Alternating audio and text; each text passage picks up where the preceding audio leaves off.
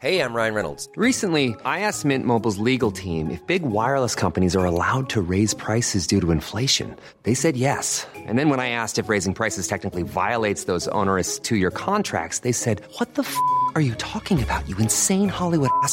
So to recap, we're cutting the price of Mint Unlimited from $30 a month to just $15 a month. Give it a try at mintmobile.com slash switch. $45 upfront for three months plus taxes and fees. Promo rate for new customers for limited time. Unlimited more than 40 gigabytes per month. Slows. Full terms at mintmobile.com.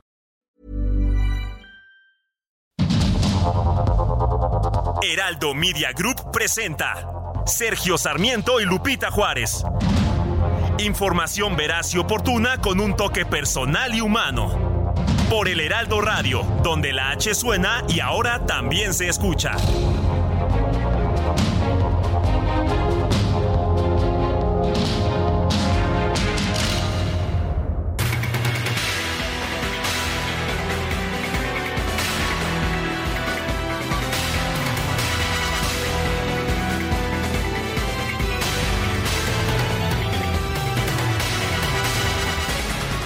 Son las 7 de la mañana en puntísimo de este lunes 15 de mayo de 2023. Soy Sergio Sarmiento. Quiero darle a usted la más cordial bienvenida a El Heraldo Radio. Quédese con nosotros, aquí estará bien informado, también podrá pasar un momento agradable. Si la noticia lo permite, a nosotros nos gusta darle su lado amable. A veces la noticia no lo permite, pero cuando se puede, aquí lo hacemos. Guadalupe Juárez, muy buenos días. Hola, ¿qué tal? Qué gusto saludarte, mi querido Sergio Sarmiento. Buenos días para ti, amigos. Qué gusto. ¿Cómo están? ¿Cómo amanecieron? Muy buenos días. Buen inicio de semana.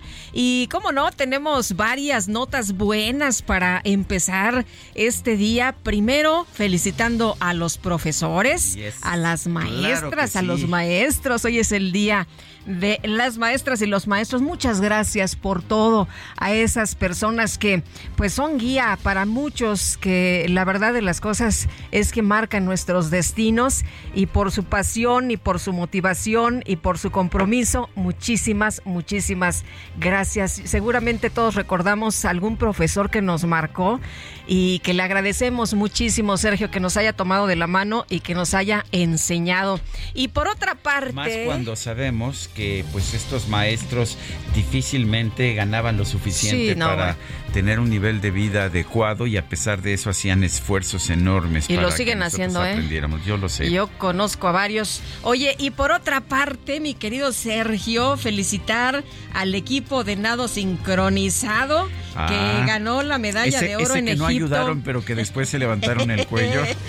Ese, Ese que mero. no le dieron ni para ni para trajes de baño. No, pobres, andaban vendiendo, andaban pidiendo por todos lados apoyos y nadie los veía. Pero Eh, ¿qué la tal que CONADE ya sabes que... el gobierno ahora sí los presentó como un orgullo de la Eh, nación. ¿Qué ¿verdad? tal? Luego, luego postearon información, medalla de oro. ¿Qué, qué, cómo diríamos? ¿Qué cinismo? Bueno, pues aquí el asunto es, no nos amarguemos la mañana. Eh, felicidades a, eh, al equipo de nado sincronizado, a todas las participantes que ganaron esta medalla de oro en Egipto en el Mundial de Natación Artística. Así que un abrazo y nuestro reconocimiento. Sí, ahora sí son orgullo nacional. Pero qué tal que no les tomaban ni la llamada cuando No, pues, no, pedían el apoyo que yo creo que merecen todos los deportistas de nuestro país cuando salen a competir en el extranjero. Pero bueno, ¿te parece Guadalupe que empecemos que empecemos con un resumen de la información más importante? Ah, sí, que a eso venimos, ¿verdad? Pues eso es lo que nos dicen, que hay que trabajar, que hay que trabajar. Bueno, ya está todo el equipo listo. Ahí veo que está nuestro cacharpo mayor, el DJ Kike, en, pla- en plan de supervisor. Cacharpito, ¿cómo se llama nuestro cacharpito de hoy? Mauricio, bienvenido. Tú no te dejes, eh, no te dejes amedrentar. Oye, Mauricio, que, le echa muchas Kike. ganas, ¿eh? Porque estudia y trabaja, estudia comunicación. Ah, me parece muy bien, muy bien. Bueno, pues vamos a empezar con un resumen de la información más importante de este lunes 15 de mayo del 2023.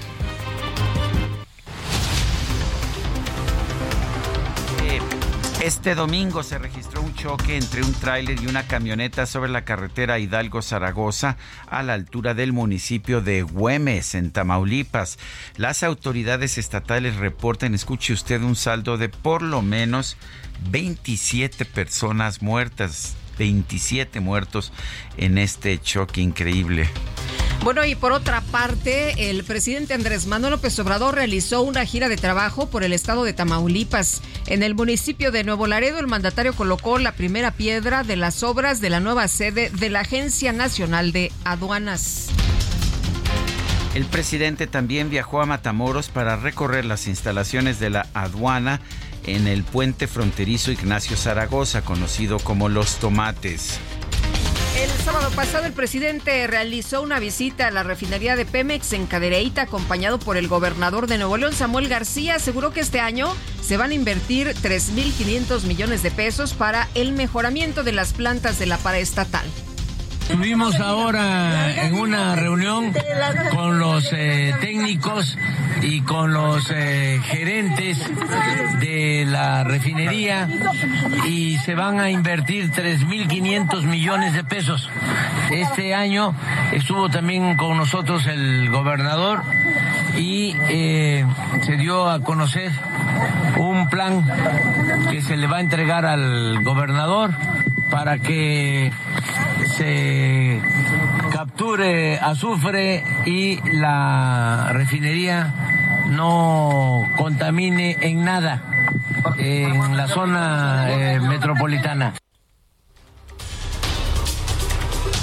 En un comunicado, la defensa del exdirector de Pemex, Emilio Lozoya, aseguró que la empresa aceptó un pago de 10 millones 736 mil dólares como reparación del daño por los casos de Odebrecht y agronitrogenados. La Fiscalía Anticorrupción de Chihuahua informó que este domingo fue detenido el exsecretario de Salud Estatal Eduardo Fernández Herrera. Sin embargo, no se dio a conocer de qué delito se le acusa. El Instituto Mexicano del Seguro Social confirmó la destitución del director administrativo del Hospital de Especialidades de Cardiología Siglo XXI, Adrián Orduño Yáñez, luego de que fue captado realizando actos sexuales durante una reunión por videoconferencia. Un juez federal otorgó una suspensión provisional al exdelegado de Benito Juárez, Cristian von Roerich detenido por presunta corrupción inmobiliaria para impedir que la Fiscalía Capitalina difunda datos personales del exfuncionario. Un grupo de diputados federales de oposición denunció que Morena utilizó vehículos oficiales del gobierno de Veracruz durante un acto de campaña de su candidata gobernadora del Estado de México, Delfina Gómez, en el municipio de Toluca. Y la diputada del PRI, Melisa Vargas, informó que estos hechos ya fueron denunciados ante el Instituto Electoral del Estado de México y la Fiscalía General de la entidad. Luego de que el dirigente nacional de Morena, Mario Delgado, pidió a los aspirantes presidenciales centrarse en las elecciones de este año, del 2023, el secretario de Gobernación, Adán Augusto López, acudió a un evento de campaña del abanderado morenista al gobierno de Coahuila, Armando Guadiana. Invitar a firmar el compromiso aquí en frontera y el cual, aprovechando la instancia de nuestro invitado de honor, el morenista tabasqueño y de reflector nacional, como lo es Adán Augusto López Hernández.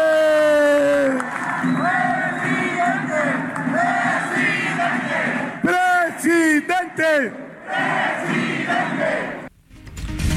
Pues no sé si entre las responsabilidades del secretario de Gobernación de la República a nivel federal está pues el hacer campaña para un partido político en alguna entidad de la República. Bueno, y por lo pronto, pues el acto de campaña de Guadiana se convirtió en el acto de campaña También del secretario, secretario de de Gobernación. En un evento organizado por el Instituto Tecnológico de Hermosillo, el gobernador de Sonora, Alfonso Durazo, se reunió con la jefa de gobierno de la Ciudad de México, Claudia eh, Sheinbaum, a quien calificó como una política comprometida y honesta. Pero hemos avanzado de tal manera en la lucha por la igualdad de la mujer que nuestro país está ya preparado para una mujer presidenta. Por su parte, el secretario de Relaciones Exteriores, Marcelo Ebrard, realizó una gira por el estado de Oaxaca. Ahí pidió que el candidato de Morena a la presidencia de la República no sea designado por dedazo.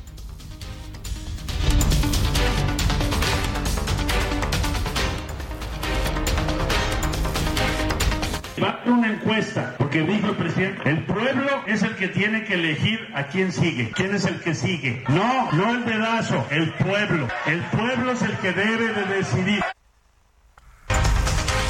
Bueno, no el dedazo, dice el canciller, el pueblo es el que tiene que decidir. Y bueno, ¿cuál va a ser la forma en que Morena decida su candidato? Dicen que a través de una encuesta. A través de Twitter, el presidente de la Cámara de Diputados, Santiago Krill, se declaró listo para encabezar la candidatura de la alianza opositora Va por México en las elecciones presidenciales del 2024. El dirigente nacional del PAN, Marco Cortés, llamó a los líderes de Movimiento Ciudadano a rectificar su postura de no sumarse a la alianza opositora en 2024. Aseguró que debido a que ese partido privilegió sus intereses, Morena se quedó con la mayoría en el Congreso.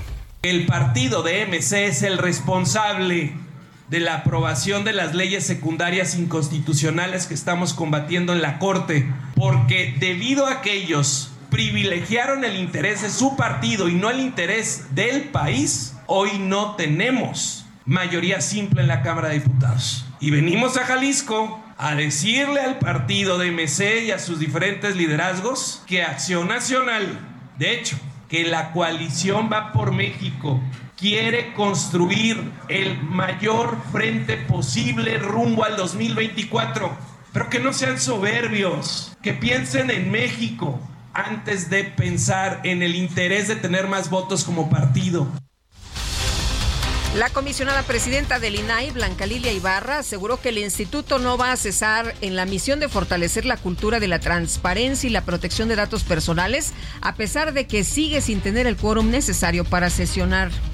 No contamos con el quórum completo para poder sesionar, pero sí contamos con un ánimo, una fuerza y un férreo compromiso de no fallarle a la sociedad mexicana. A veces se cree que las tareas que hace el INAI podría ser las, la Secretaría de la Función Pública o la Auditoría Superior de la Federación. Y esta actividad, entre muchas más que lleva a cabo este instituto, de ninguna manera podrían ser absorbidas por estas o por otras instancias. El coordinador de Morena en la Cámara de Diputados, Ignacio Mier, anunció que su bancada va a promover una consulta popular para saber si los ciudadanos están a favor de que los ministros de la Suprema Corte sean electos mediante voto popular. A iniciativa del presidente aprobamos la ley de consulta popular, podamos un tercio de los diputados, y Morena lo tiene, y nuestros aliados nos van a ayudar, seremos casi este, el 60%, para que haya una consulta al pueblo de México en agosto, tiene que ser con un año de anticipación para el 2024 y que los mexicanos, pasado el proceso electoral del 24, decidan, todavía vamos a ser diputados nosotros, decidan si quieren que 11 ministros de la Corte sean electos por el voto directo de las y los mexicanos. La ministra presidenta de la Suprema Corte de Justicia, Norma Piña, recibió en Marruecos el Premio Derechos Humanos 2023 otorgado por la Asociación Internacional de Juezas. No, no fue aquí en Santo Domingo, fue allá en Marruecos este gran reconocimiento. La Agencia de Naciones Unidas para los Refugiados y la Organización Internacional para las Migraciones denunciaron que las nuevas restricciones impuestas a los solicitantes de asilo en los Estados Unidos son incompatibles con los principios del derecho internacional de los refugiados. El secretario de Seguridad Nacional de la Unión Americana, Alejandro Mayorkas, aseguró que tras el fin del llamado título 42, la patrulla fronteriza ha reportado una caída del 50% en el número de migrantes que cruzan de manera ilegal la frontera desde México. El gobernador de Florida, Ron DeSantis, aseguró que el gobierno mexicano debe rendir cuentas por el daño que han causado los cárteles del narcotráfico a los Estados Unidos. Y el Congreso de Ecuador informó que este martes va a comenzar el juicio político contra el presidente Guillermo Lazo por presuntos actos de corrupción. La Fiscalía de Perú solicitó 35 años de prisión para el expresidente Pedro Pablo Kuczynski, acusado de lavado de activos y de formar una organización criminal que habría recibido 12 millones de dólares de la constructora brasileña Odebrecht. otras informaciones, hubo elecciones allá en Turquía. este domingo, el Consejo Supremo Electoral informó que el eh, actual que el actual mandatario Recep Tayyip Erdogan obtuvo 49.4% de los votos frente al 44% de su rival Kemal Kılıçdaroğlu, que eh, pues eh, ahora sí que se van. Erdogan gana la primera vuelta, pero no alcanza el 50% requerido para consolidarse y entonces se van a la segunda vuelta en Turquía, que será el próximo 28 de mayo, según lo anota la embajadora Marta Bárcena. Durante su visita a Alemania, el presidente de Ucrania, Volodymyr Zelensky, recibió un premio de la Comisión Europea por su compromiso con los valores del bloque continental. En información de los deportes, este fin de semana quedaron definidas las semifinales del fútbol mexicano América contra Chivas y Tigres contra el Monterrey. En Barcelona se proclamó campeón de la Liga Española. El Barcelona se, se proclamó campeón de la Liga Española tras imponerse 4-2 sobre el Español, también de Barcelona. Algunos aficionados del conjunto Perico invadieron el terreno de juego molestos por las celebraciones azulgranas.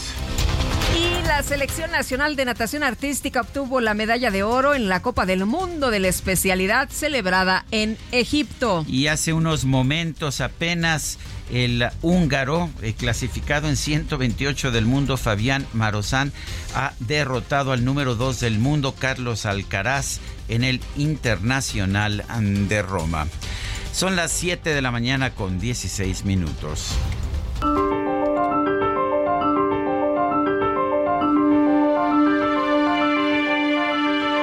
Y vamos a la frase del día. Han votado con los pies, se han ido a casa, dijo Lenin. Ernest Hemingway, en su novela Adiós a las armas.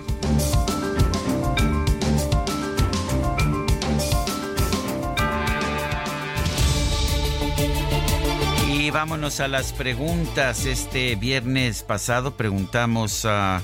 Este viernes pasado preguntamos en este espacio lo siguiente. ¿Está usted de acuerdo en que México reciba a los no mexicanos expulsados o deportados por el gobierno de Estados Unidos? Nos dijo que sí el 9.1%. Si están de acuerdo en que México reciba estos, a estos no mexicanos. No 87.1%, no sé 3.7%. Recibimos 5.313 participaciones. La que sigue, por favor. Claro que sí, mis queridísimos Mauricio y el DJ Kike trabajando en conjunto esta mañana. La pregunta de esta mañana es la siguiente, ya la coloqué en mi cuenta personal de Twitter. Arroba Sergio Sarmiento. ¿Debe permitirse a los migrantes trabajar en México? Pues está peleada la votación. Sí, nos dice el 41.8%. No, 51.1%. ¿Quién sabe?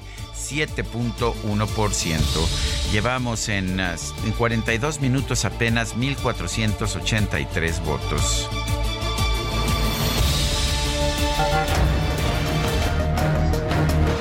Las destacadas de El Heraldo de México.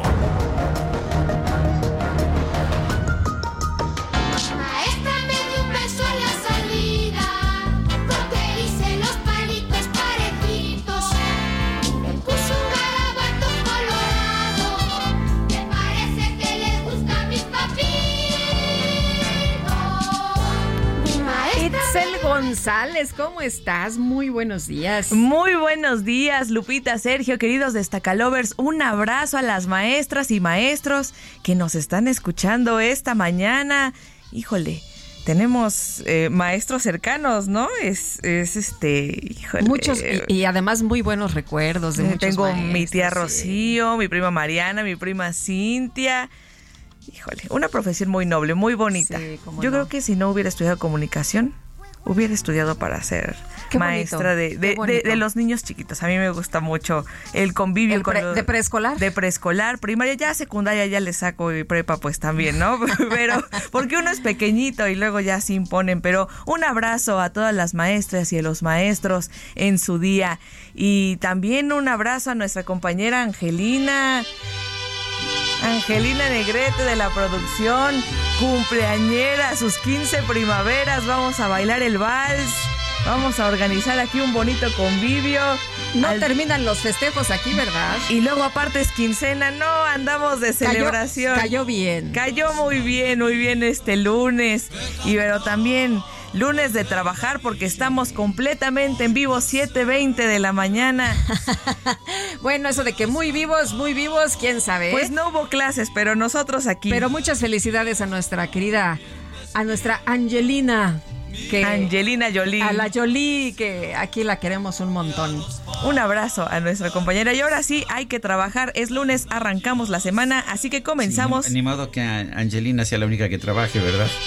Híjole, no se puede. Tenemos que echarle mano, tenemos que echar montón todos. Así que comenzamos con las destacadas del Heraldo de México. En primera plana, para 2024, Alianza Morena, PT y Partido Verde en Veremos. Mario Delgado dice que aún no hay acuerdo con ellos para las presidenciales, luego de que fueron en solitario en Coahuila. País, Fonatur aceleran obra del tren Maya, se construye 600% más veloz que otros proyectos de su tipo. Ciudad de México, aumento gradual, capital siente más microsismos. Desde 2017 los temblores con epicentro en la Ciudad de México han aumentado. Este año van 46 eventos reportados por el sismológico. Estados, Plan Mundial, Derecho Humano, la pirotecnia, uso y disfrute de fuegos artificiales debe ser garantía universal según 26 países, Alemania y Tultepec llevan petición a la ONU. Orbe, Tailandia, los jóvenes dan triunfo a oposición. El partido en el gobierno solo alcanzó 4.5 millones de votos.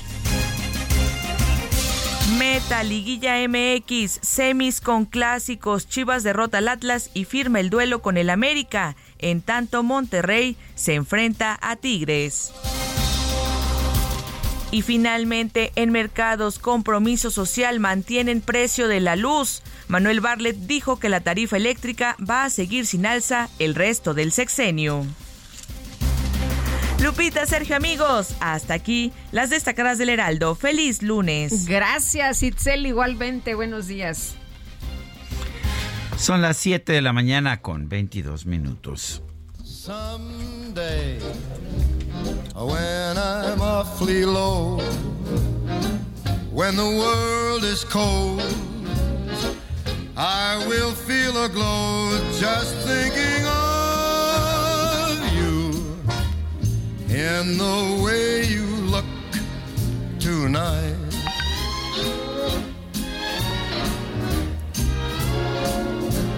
Yes, your love Te puedo decir, Guadalupe, con sus ojos azules, con su rostro de, galán, ah, pues, ¿qué te puedo decir? Irreprimible y con su voz de barítono, este muchacho que estamos escuchando Francis Albert Sinatra, mejor conocido como Frank Sinatra, de ancestría italiana, nacido en Hoboken, Nueva Jersey, pues volvió locas a las muchachas durante muchas décadas y a las no tan muchachas también.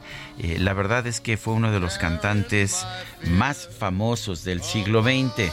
Nació guadalupano el 12 de diciembre de 1915, falleció Angelino en Los Ángeles, California. El 14 de mayo de 1998 se cumplen 25 años hoy del fallecimiento de Frankie Boy.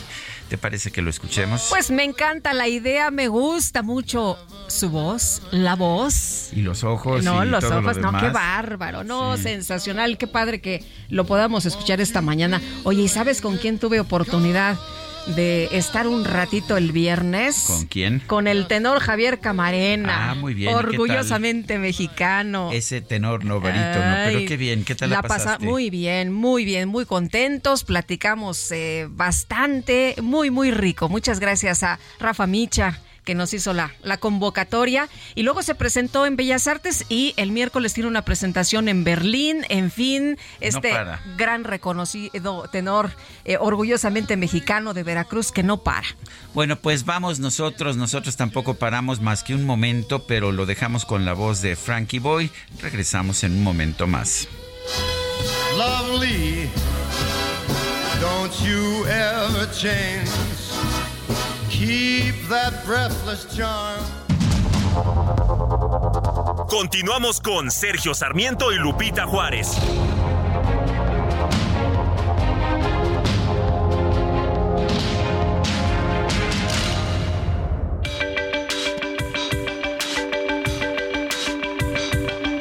Sergio Sarmiento y Lupita Juárez quieren conocer tu opinión, tus comentarios o simplemente envía un saludo para ser más cálida esta mañana. Envía tus mensajes al WhatsApp 55 20 10 96 47.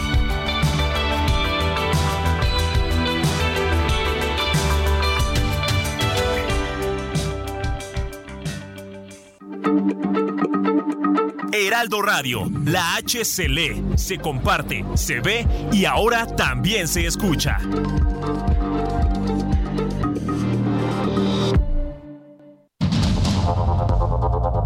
Continuamos con Sergio Sarmiento y Lupita Juárez por el Heraldo Radio.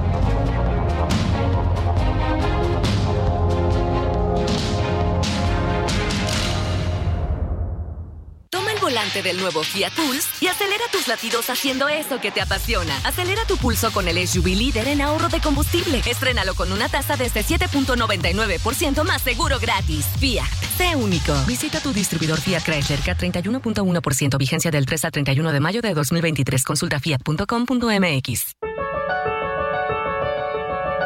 Este 15 de mayo se conmemora el Día del Maestro en México. Es una fecha dedicada a reconocer la difícil labor que realizan todos los profesores del país, una profesión que exige grandes conocimientos, dedicación y mucha paciencia.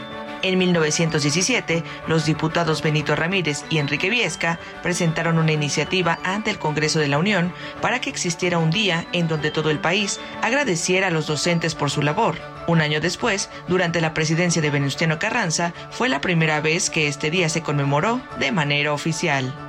En México hay 2.017.591 docentes en 255.535 escuelas, de acuerdo con datos del INEGI actualizados a 2022. Casi la mitad trabaja en nivel primaria, mientras que solo 9.182 dan clases en nivel inicial.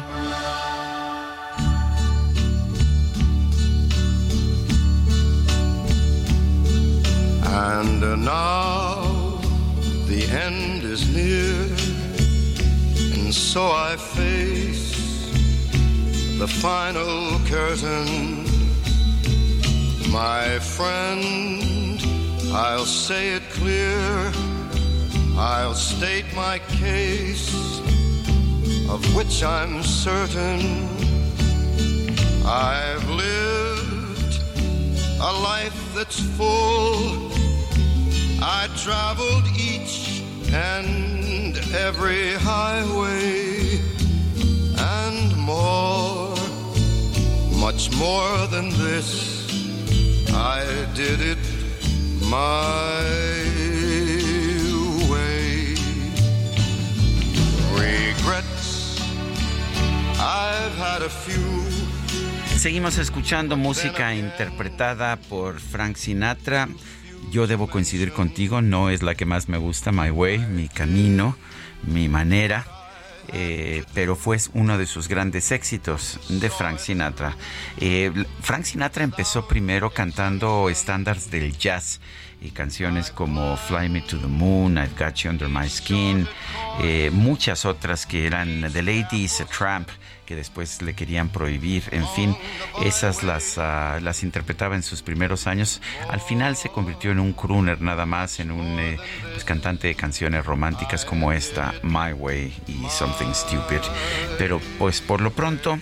Aquí estamos escuchando el, la voz de barítono de Frank Sinatra. Yo sé que a mucha gente le encanta esta bueno, y vámonos con los mensajes. Nos dice una persona, de nuestro auditorio. Buenos días, espero que estén bien. Hay un poste de Telmex que no se retira porque Protección Civil solo actuaría si estuviera caído, aunque es un riesgo, y Telmex no atiende. Es en San Juan Totoltepec, en Aucalpan, a dos kilómetros de la FES Agatlán. Nos monitorean siempre, espero que tomen cartas en el asunto. Bueno, y eh, dice, dice otra persona, eh, señor Mier, organice una consulta para ver si los mexicanos queremos que nos regresen el seguro popular, que haya medicamentos para los niños con cáncer, guarderías para madres trabajadoras, medicamentos en el IMSS y en el ISTE. Saludos atentamente, Jorge Vázquez.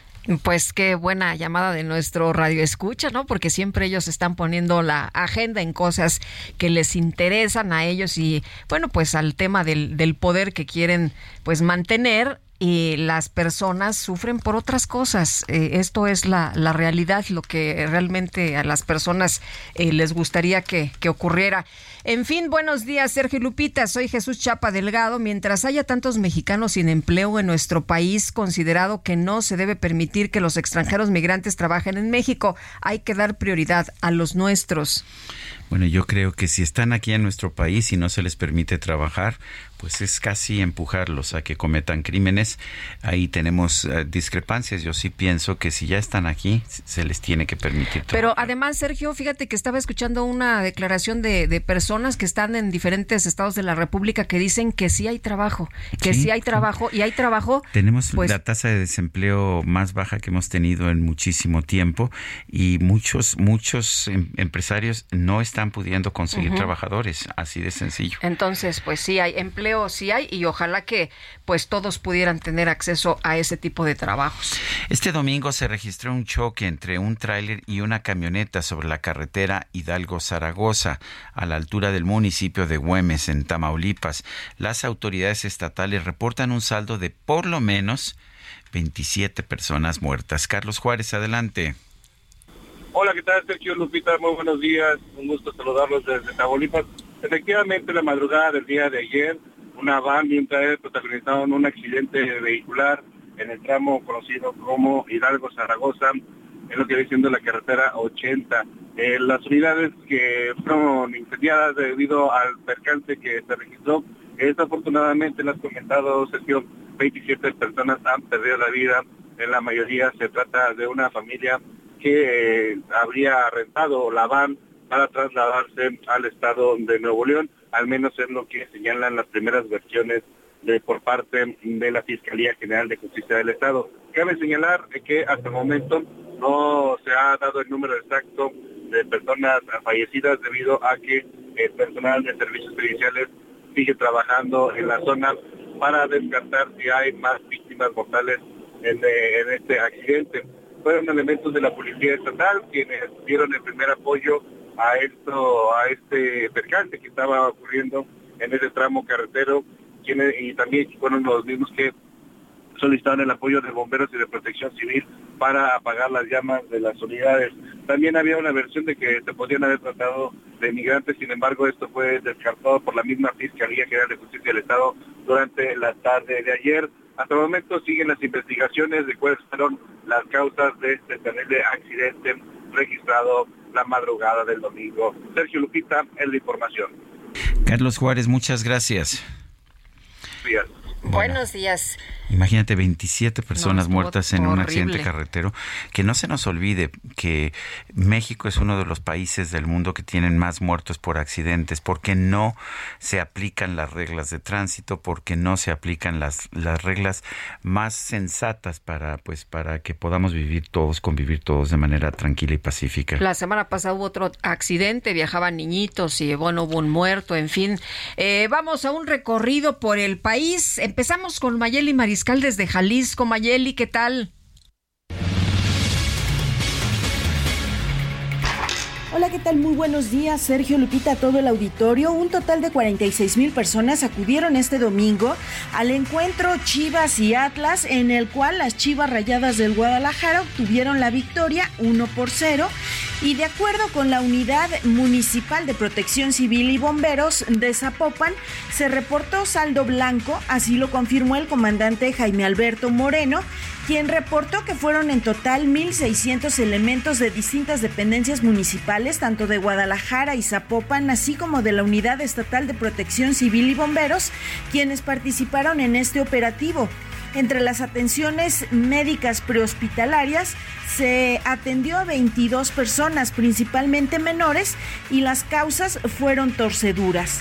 El desalojo de los aficionados del estadio fue ágil y bueno, minutos antes de que comenzara este encuentro se registró un incendio en las inmediaciones, el cual se presume pudo haber sido provocado por aficionados. Sin embargo, fue controlado minutos antes de iniciar el encuentro y también una lluvia que cayó en esos momentos ayudó precisamente a extinguir el incendio. Por lo pronto no se reportaron ni lesionados, pero tampoco detenidos. Esa es la información precisamente el Frente Frío número 55 pues generó eh, fuertes vientos en el estado de Tabasco, por lo cual durante la madrugada precisamente de este domingo y parte también de este día se registraron fallas eléctricas graves en la entidad y es que de acuerdo a los eh, comunicados de la Comisión Federal de Electricidad fueron al menos 79 mil hogares los afectados por las fallas del suministro eléctrico, por lo cual las autoridades desplegaron un operativo. Además en la ciudad de Villahermosa el Instituto de Protección Civil reportó que fueron al menos 10 árboles eh, que sucumbieron ante la fuerza del viento, por lo cual los bomberos se dedicaron a retirar eh, los daños precisamente provocados por las ramas de estos árboles. Afortunadamente no hubo personas lesionadas y eh, solamente se trató de vientos fuertes y por pues las lluvias fueron ligeras. Este es el reporte desde Tabasco. Este domingo el presidente López Obrador recorrió la aduana de Reynosa y supervisó la construcción de la nueva Dirección General de Aduanas en Laredo, Tamaulipas. Noemí Gutiérrez, cuéntanos adelante. Sergio Lupita, muy buenos días. Comentarles que este domingo el presidente Andrés Manuel López Obrador destacó que se están rehabilitando las aduanas con una inversión de más de 10 mil millones de pesos. Indicó que así se hace más eficiente el tránsito en la frontera con Estados Unidos. En una visita a Reynosa y Nuevo Laredo en Tamaulipas, dijo que se están rehabilitando 15 instalaciones de aduanas y comprando equipo de vigilancia, además de que se está construyendo la nueva Dirección General de Aduanas. Lo anterior lo informó en un mensaje que subió a sus redes sociales junto con unas fotografías de sus recorridos. Textual escribió Recorrimos aduanas en Matamoros, Reynoso y Nuevo Laredo. Se rehabilitan 15 instalaciones. Se han adquirido equipos de vigilancia con rayos X. Se construye la nueva Oficina Nacional de Aduanas y un cuartel. Todo ello con inversión cercana a los 10 mil millones de pesos para hacer más seguro y eficiente el tránsito en alrededor de 500 kilómetros de frontera. López Obrador estuvo acompañado por el gobernador Américo Villarreal, el secretario de la Defensa Nacional Luis Crescencio Sandoval, así como el titular de la Agencia Nacional de Aduanas Rafael Marín Mollinedo, entre otros. Sergio Lupita, la información que les tengo. Noemí Gutiérrez, muchas gracias. Bueno, el coordinador de Morena en la Cámara de Diputados, Ignacio Mier, anunció que diputados federales van a promover una consulta popular, sí, otra consulta popular, ahora para saber si usted quiere que los ministros de la Suprema Corte de Justicia de la Nación sean electos por voto popular. Elia Castillo, cuéntanos, buenos días. Muy buenos días, Sergio Lupita. Los saludo con mucho gusto a ustedes y al auditorio. Así es, el coordinador de la fracción parlamentaria de Morena en la Cámara de Diputados, Ignacio Mier, planteó que la reforma constitucional al Poder Judicial propuesta por el presidente Andrés Manuel López Obrador como parte del llamado Plan C para que los ministros sean electos por voto popular sea sometida a consideración del pueblo a través de una consulta en agosto del próximo año. Escuchamos parte de lo que comentó en conferencia de prensa.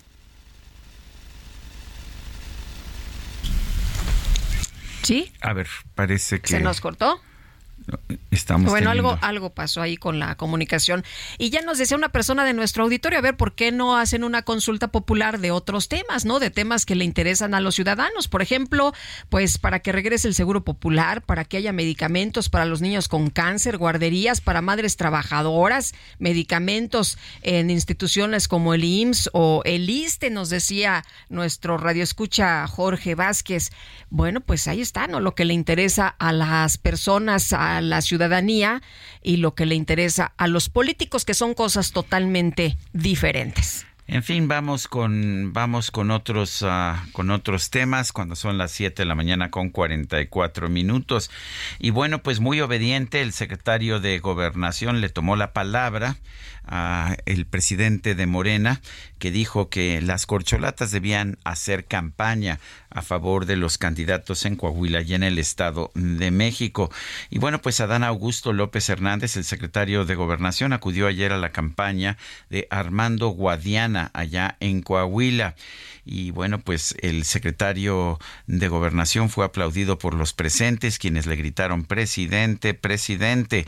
Mario Delgado, el líder nacional de Morena, presumió la presencia de quien es considerado una de las corcholatas. Eh, vale la pena señalar que no es común, por lo menos en la tradición política de nuestro país, que el secretario de Gobernación haga campaña por un partido político, pero así, así lo hizo el secretario de Gobernación. Mario Delgado afirmó hace un par de semanas, hicimos un llamado a todos los dirigentes, a todos los liderazgos de nuestro movimiento para que vinieran a Coahuila, donde está la lucha, como nos enseñó Andrés Manuel López Obrador. Es lo que dijo Mario Delgado. Y bueno, pues ah, añadió, me da mucho gusto que haya atendido ese llamado como un militante más, pero muy importante en este movimiento, a quien hoy está ahí en primera fila como militante, Adán Augusto López desde Tabasco, consejero nacional de Tabasco de Morena. Bueno, pues yo reitero, me parece que no es la función del secretario de Gobernación del gobierno de la República estar haciendo campaña política por ningún partido, pero pues él decidió hacerlo así. Te van a decir que era fin de semana pues eh, podrá haber sido lo que sea. Yo pienso que el secretario de Gobernación tiene una función muy importante y, debe ser, pues en la medida de lo posible, eh, neutro, porque pues finalmente su responsabilidad es gobernar, ayudar a gobernar nuestro país. Pues sí, pero eso de neutro me parece que dejó de hacerlo hace ya mucho tiempo. Y eh, también anduvo por ahí en, en, gira el secretario de Relaciones Exteriores, Marcelo Ebrard, que por cierto, a este llamado de, de Mario Delgado de ir a hacer campaña a Coahuila, dijo el canciller, bueno, pues todavía vamos a ver, ¿no? Está en veremos. Pero allá en Oaxaca, Marcelo Ebrard señaló que el dedazo no es el camino para seguir rumbo a la sucesión presidencial. No es la primera vez que lo dice, él ha estado señalando desde el primer momento que quiere piso parejo, que pues hay que hacer bien las encuestas, una sola pregunta, no cinco preguntas que confundan a la gente, en fin. Y bueno, pues ahora, ahora dice, no es el dedazo el camino para seguir rumbo a la sucesión. Amigo Gutiérrez, cuéntanos.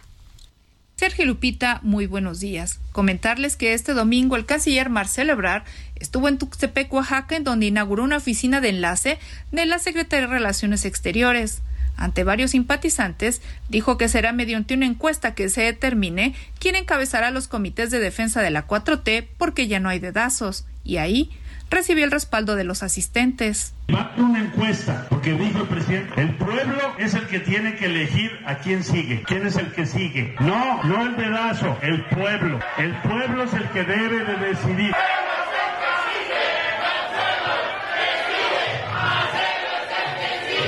Enfatizó que está muy orgulloso de ser parte del equipo del presidente Andrés Manuel López Obrador, con quien lleva 23 años trabajando. Nunca ha habido una diferencia entre él y yo porque cumplimos lo que decimos. Fui su sucesor y ahora me hizo el honor de invitarme a su gabinete. Ahora soy el canciller. Le tengo que andar contestando a gentes como el senador que el otro día nos insultó, el señor Kennedy, que ya le dije que en México no es persona grata, que es un ignorante y un mentiroso. Y presumió la cercanía que tiene con el tabasqueño. Dijo, te has ganado algo que no se lo digo a casi nadie, que fue algo muy emotivo me dijo, no voy a olvidar nunca lo que has hecho conmigo. Tú eres mi carnal.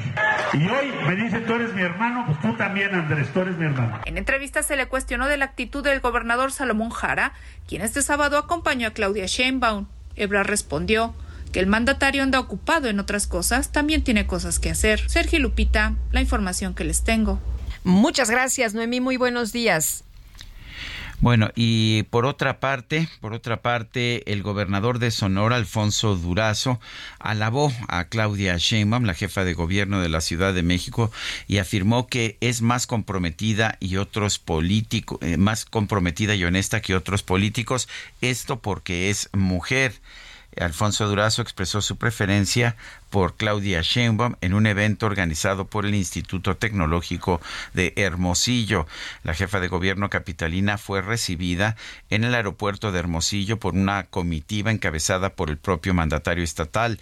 También le entonaron, le entonaron la canción La Yaquecita mientras dos hombres yaquis bailaban esta canción.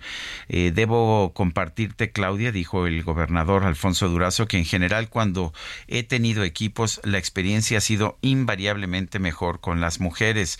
Son más comprometidas, son más entregadas y son más honestas, como dice el poeta, y yo con eso, con eso tengo bastante, es lo que señaló Alfonso Durazo. Hay que seguir dando pasos hasta la igualdad plena de la mujer en aquellos lugares a donde todavía no llega la presencia de la mujer, están al alcance de la mano con una mujer como Claudia. Y bueno, pues uh, eh, Claudia Sheinbaum como ha hecho en otras entidades, dio un discurso eh, con su conferencia Políticas de Gobierno en beneficio mm, del pueblo. Ahí presumió las becas, el transporte público y las construcciones que se han llevado a cabo en la Ciudad de México.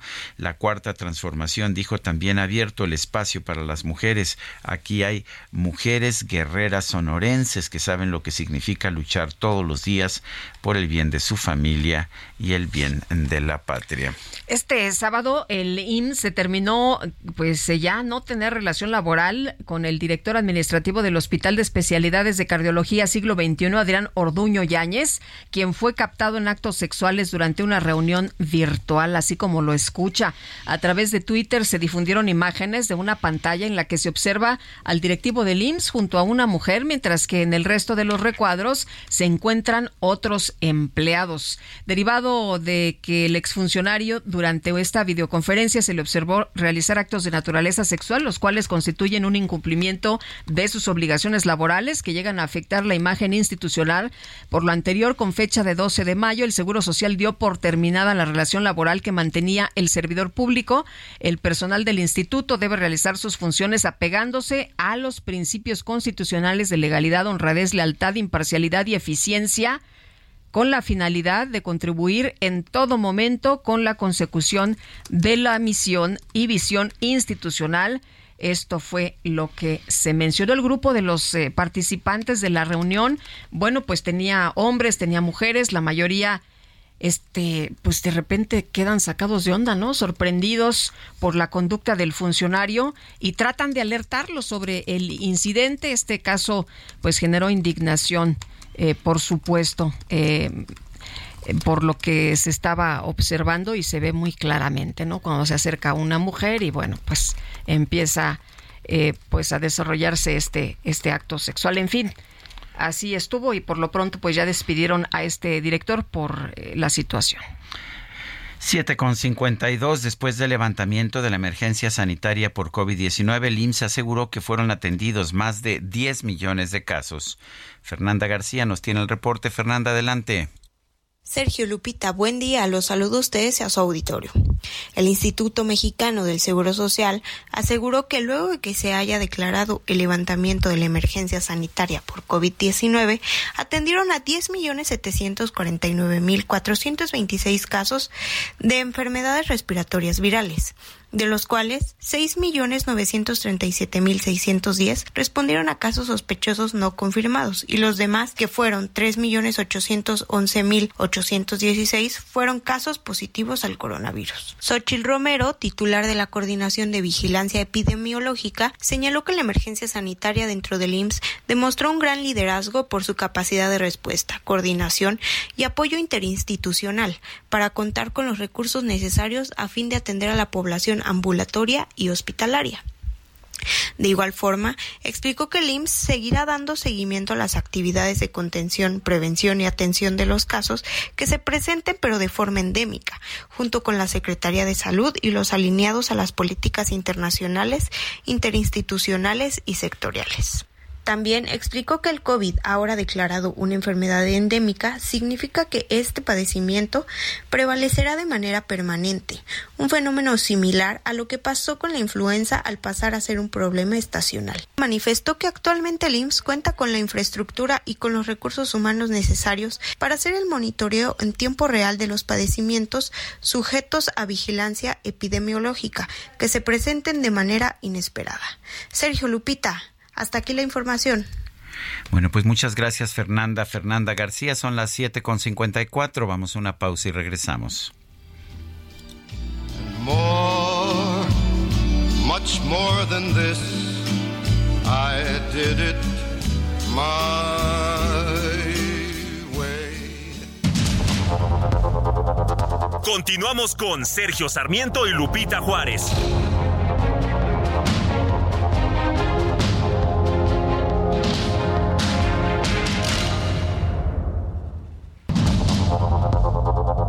Continuamos con Sergio Sarmiento y Lupita Juárez por el Heraldo Radio.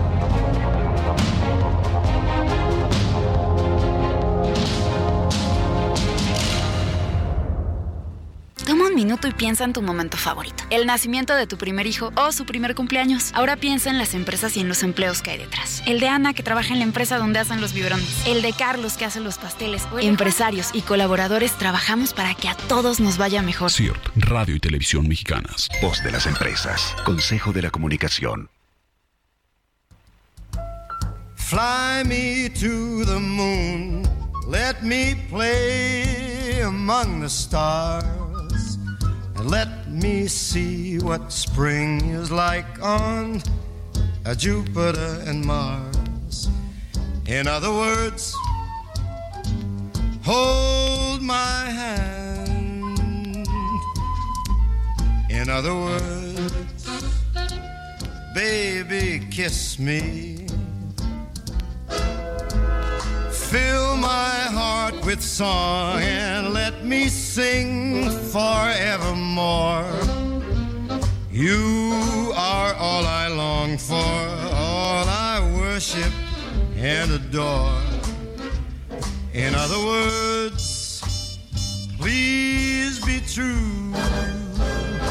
Si te fijas, Lupita, quería yo poner esta canción que es de 1954, pero Frank Sinatra la grabó en 1964, porque me gusta mostrar que no era nada más el crooner de los, de los últimos años, allá de los años 70, el cantante de canciones románticas. Frank Sinatra empezó como cantante de jazz con, con, con música como esta, precisamente Fly Me to the Moon. Pues se oye bien, qué bonita. Sí, creo que esta, no sé qué, qué versión es, pero creo que esta, espérame tantito, debe ser uh, la que tiene, tiene una, una orquesta que es muy importante. Vamos a escuchar un momento. Debe ser la de Count Basie. Sing forevermore. Y se oye el, el, el tono de jazz, ¿no es así? Estamos escuchando a Frank Sinatra a los 25 años de su fallecimiento. Bueno, hasta dan ganas de pararse a bailar. ¡Qué barbaridad! Bueno, pues escuchamos esta gran voz el día de hoy y vámonos a los mensajes. Hola, excelentes comunicadores y amigos. Pregunto, ¿qué es lo que ha cumplido Augusto de sus obligaciones como secretario de Gobernación? Porque lo único que sabemos de él es que hace labores de convencimiento a favor de López y ahora solo se promueve para el 24. Saludos desde Irapuato, Oscar Huerta. Dice otra persona, buen día Lupita Juárez y señor Sergio, un abrazo y una felicitación a mi amada esposa Teacher. Alma Monterrubio, a mi hijo teacher Antonio y a todos los profesores, saludos cordiales desde Catepec, el teacher Héctor Contreras. pues Ándale, qué bonito. Familia de maestros. Familia Tú también tienes una familia de sí. maestros, Guadalupe, y sí quiero mandarle una felicitación a tu madre y a tus hermanas que también son maestras. En fin, una familia de, de maestros me parece muy importante recalcarlo. Muchas gracias, Sergio. Y todos son enamorados de su profesión, todos, todos son apasionados de lo que hacen, muy buenos maestros.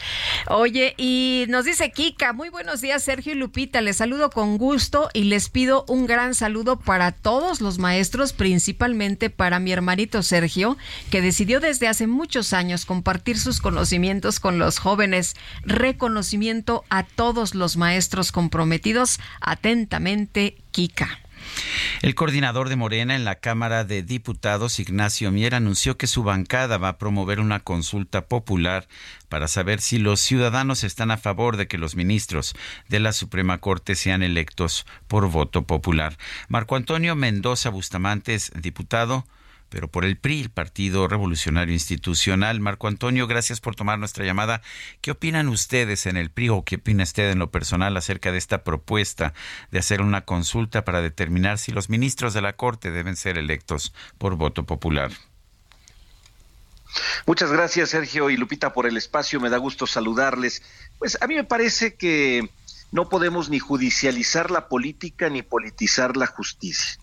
En primer lugar, la elección de un ministro, de una ministra de la Corte, no puede ni debe ser un concurso de popularidad. No se trata de la elección de un rey de primavera, una reina de la primavera.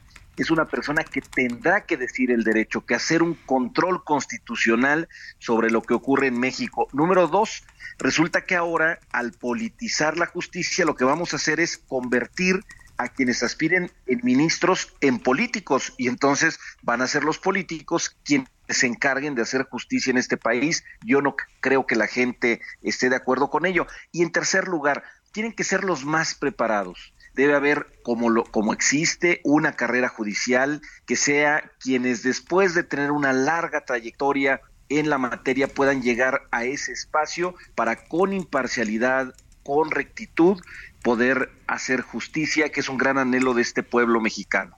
Eh, Marco, ¿qué, ¿qué, te parecen estos ataques a la Suprema Corte por parte del mismo presidente y bueno, pues ya de los legisladores y de algunos funcionarios em, por no estar de acuerdo con eh, las sentencias que se han dictado, por no estar de acuerdo con la información que se ha dado a conocer en la Suprema Corte de Justicia?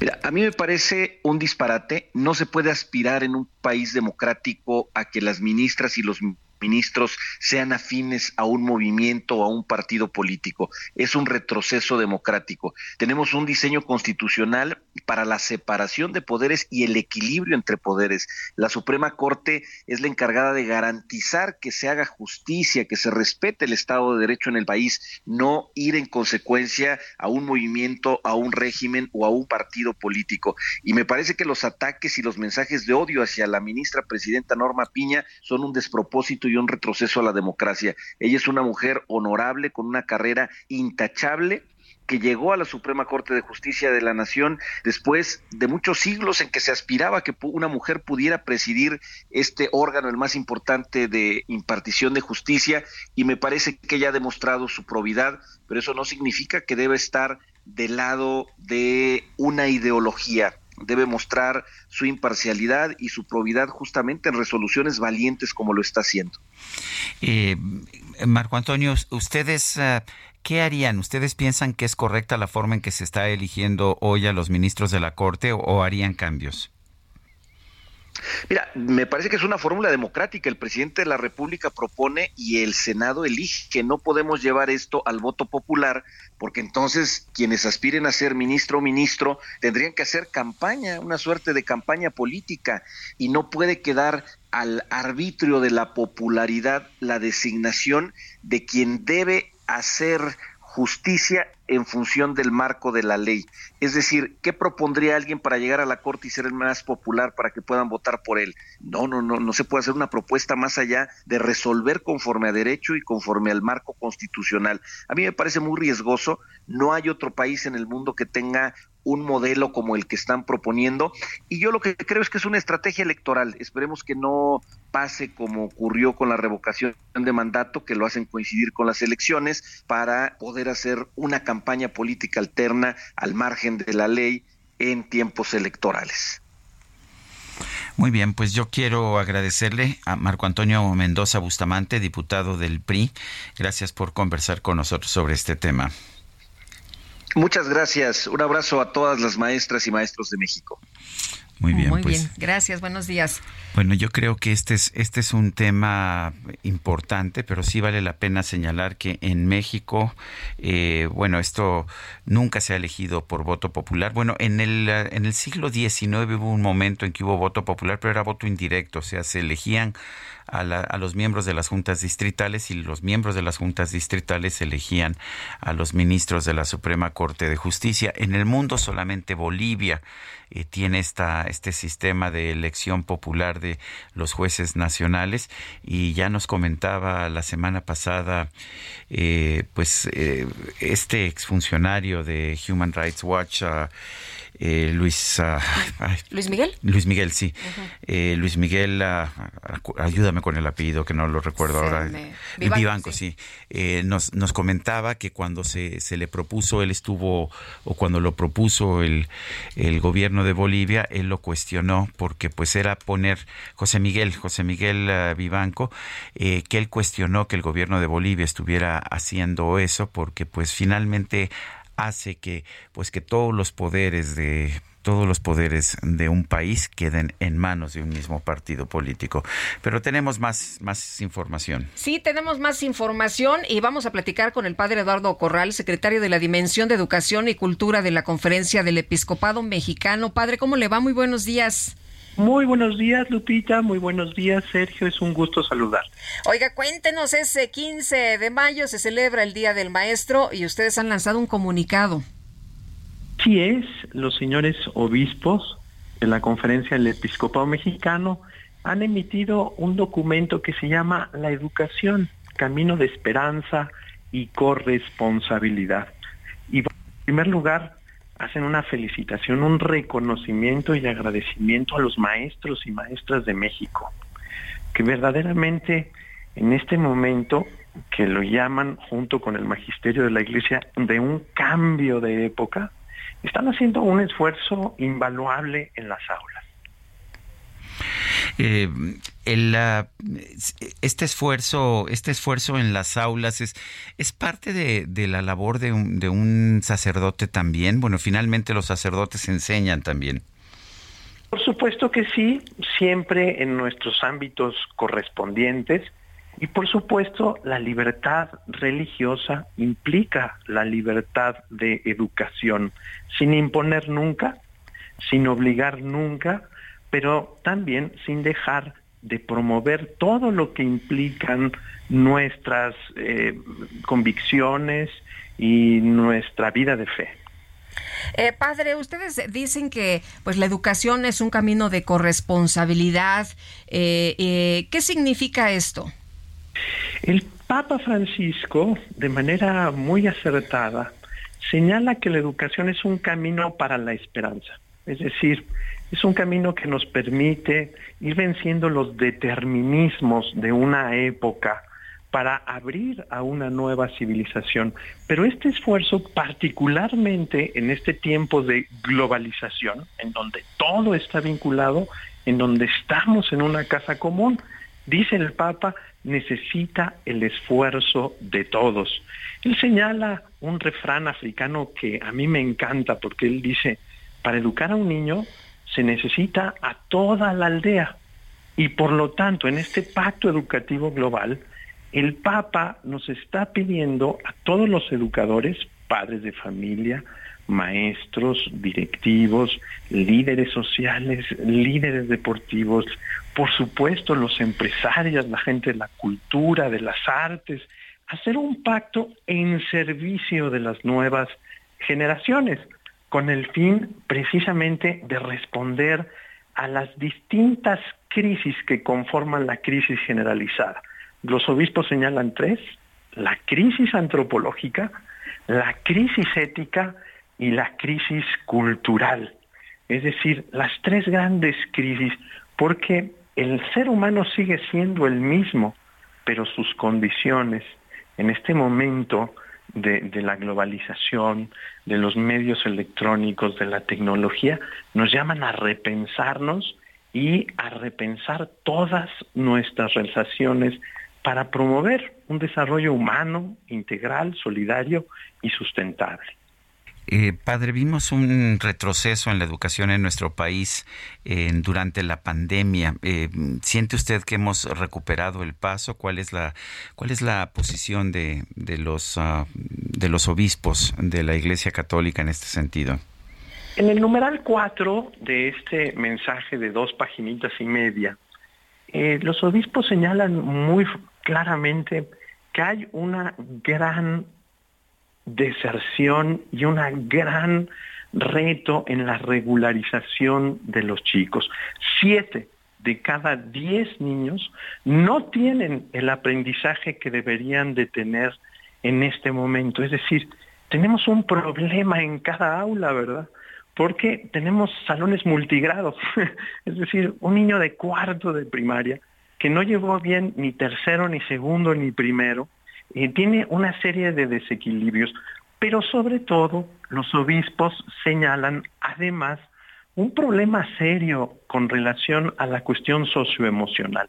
Tenemos que trabajar este ámbito de los niños, toda la cuestión afectiva, su autoestima, su capacidad de comunicación, la capacidad de vivir el duelo, la Ah, toda esta cuestión que tiene que ver con la creatividad, que tiene que ver con el desarrollo profundamente humano, la prudencia, la paciencia, la amistad social, la fraternidad, etcétera. Es decir, los obispos señalan que hay un retroceso y señalan algunas tareas.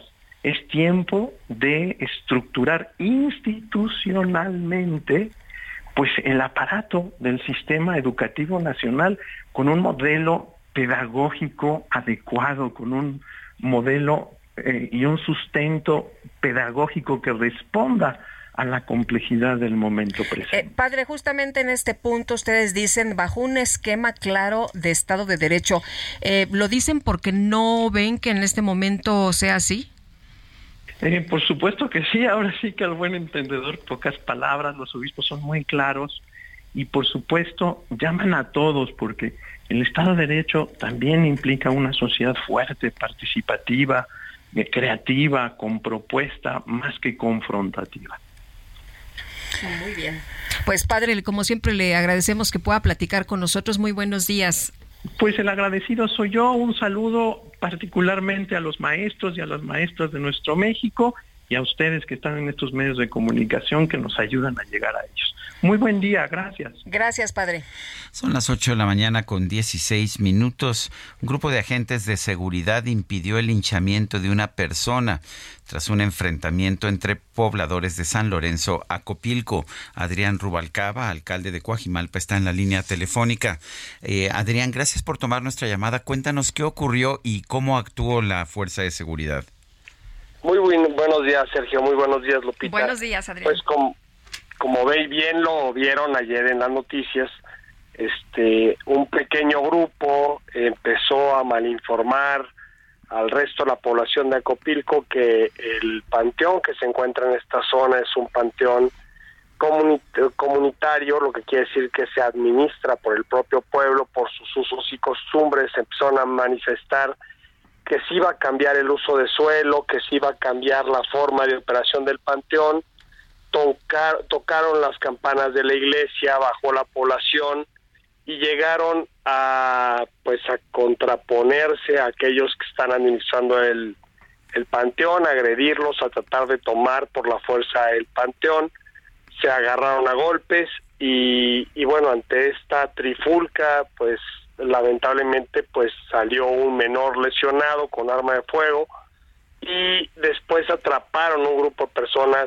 al interior de un baño que se encuentra en el panteón y en esta agresión eh, argumentaban que iban a atentar contra su vida y fue necesario coordinarnos con el gobierno de la ciudad y la Secretaría de Seguridad Ciudadana para que entre las tres eh, entidades de gobierno pudiéramos hacer un operativo para rescatar a estas personas que, bueno, pues claramente estaban peligrando su vida.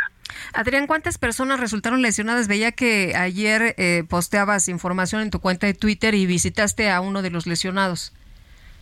Sí, fíjate que dentro de los lesionados aparece un muchacho joven menor de edad que tiene una lesión por arma de fuego, que fue al que visité eh, de manera personal, y tenemos tres lesionados más que se encuentran todavía hospitalizados. Ninguno de ellos se encuentra en este momento de gravedad. Sin embargo, lo importante que hay que revisar es que no podemos permitir que por una mala información se siga promoviendo la violencia en una comunidad y esto, bueno, pues estamos trabajando ya de la mano con la Fiscalía General de Justicia con la finalidad de poder dar con los responsables que malinformaron a la población para que esto sucediera. Bueno, pues eh, ya está todo tranquilo, en realidad ya se pudo informar bien a la población de lo que pues realmente sucedió o no sucedió. Sin duda alguna ya se le está informando a la población, ya se les explicó que el uso de suelo no se pretende modificar, aclaramos puntualmente que el panteón comunitario tiene esta característica que es parte de una comunidad agraria, que siguen siendo ellos los que administran el panteón, que le pedimos a los que hoy tomaron el control del panteón regresen las condiciones del panteón como estaban, porque en caso de que se pretenda hacer una inhumación en este momento, una exhumación, eh, pues no podrían hacerlo porque la autoridad eh, autorizada en este momento pues no es la que está administrando el panteón. O sea, fue un rumor, un, un rumor que se desató y que provocó todo esto. Efectivamente, Lupita, de un chisme terminamos en algo que pudo haber acabado en tragedia y además pues atentando y amenazando con quemar a cuatro mujeres que se encontraban escondidas en un baño, señalándolas que ellas eran parte de este grupo que querían cambiar el uso de suelo y en esos baños también se encontraban dos adultos mayores y dos jóvenes más. Bueno, pero nos dices que ya hoy amanece todo en control, ¿verdad? Hoy amanecemos, gracias a Dios, tranquilo. Se incrementó la fuerza y la presencia de seguridad pública al exterior del pueblo. Tenemos un equipo de reacción inmediata cuidando el pueblo con la finalidad de que se evite de que vuelva a haber un rumor así y se congregue gente para poder llevar a cabo una actividad similar. Muy bien. Bueno, pues muchas gracias Adrián Rubalcaba, alcalde de Coajimalpa, por hablar con nosotros. Muchas gracias, Sergio. Muchas gracias, Lupita. Bonito día. Igualmente, hasta luego. Y nosotros vamos al clima. Vámonos. El pronóstico del tiempo con Sergio Sarmiento y Lupita Juárez.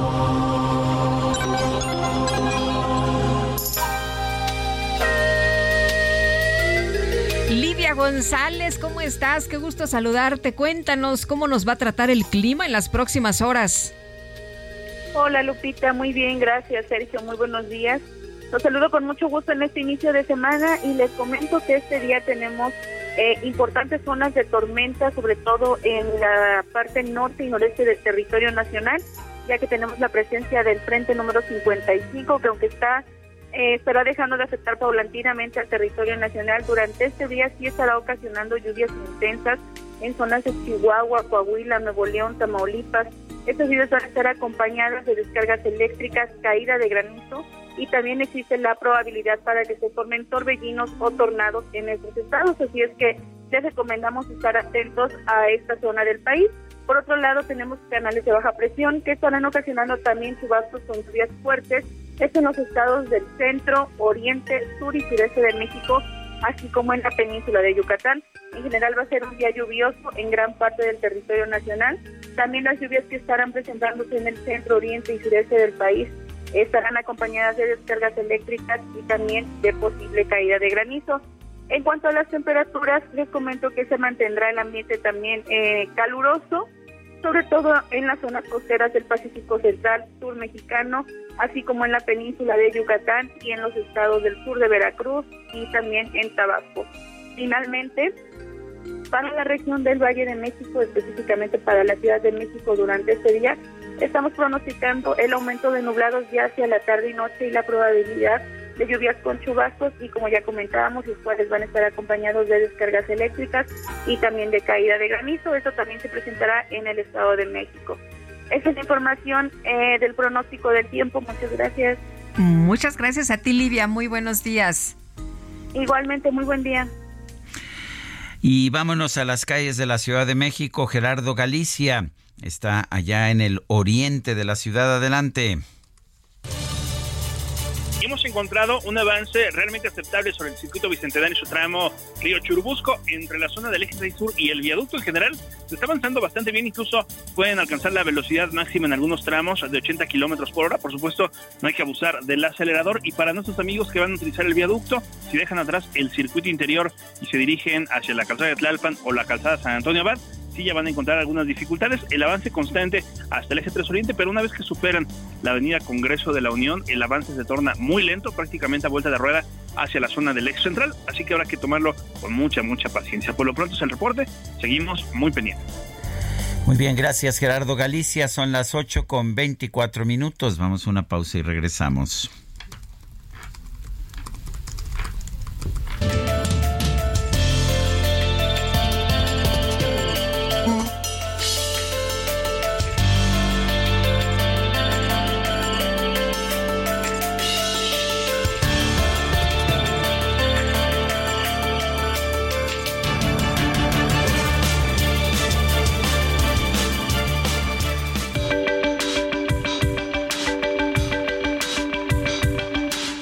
Sarmiento y Lupita Juárez quieren conocer tu opinión, tus comentarios o simplemente envía un saludo para ser más cálida esta mañana.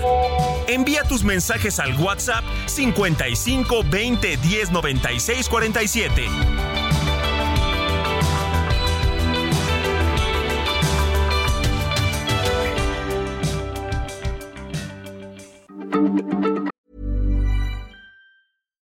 Here's a cool fact.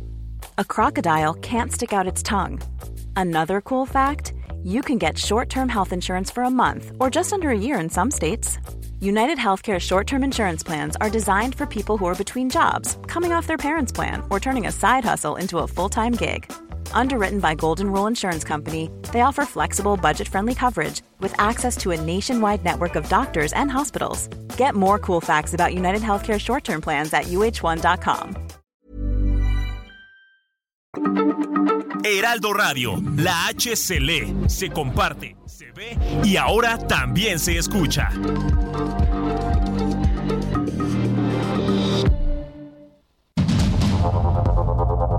Continuamos con Sergio Sarmiento y Lupita Juárez por el Heraldo Radio.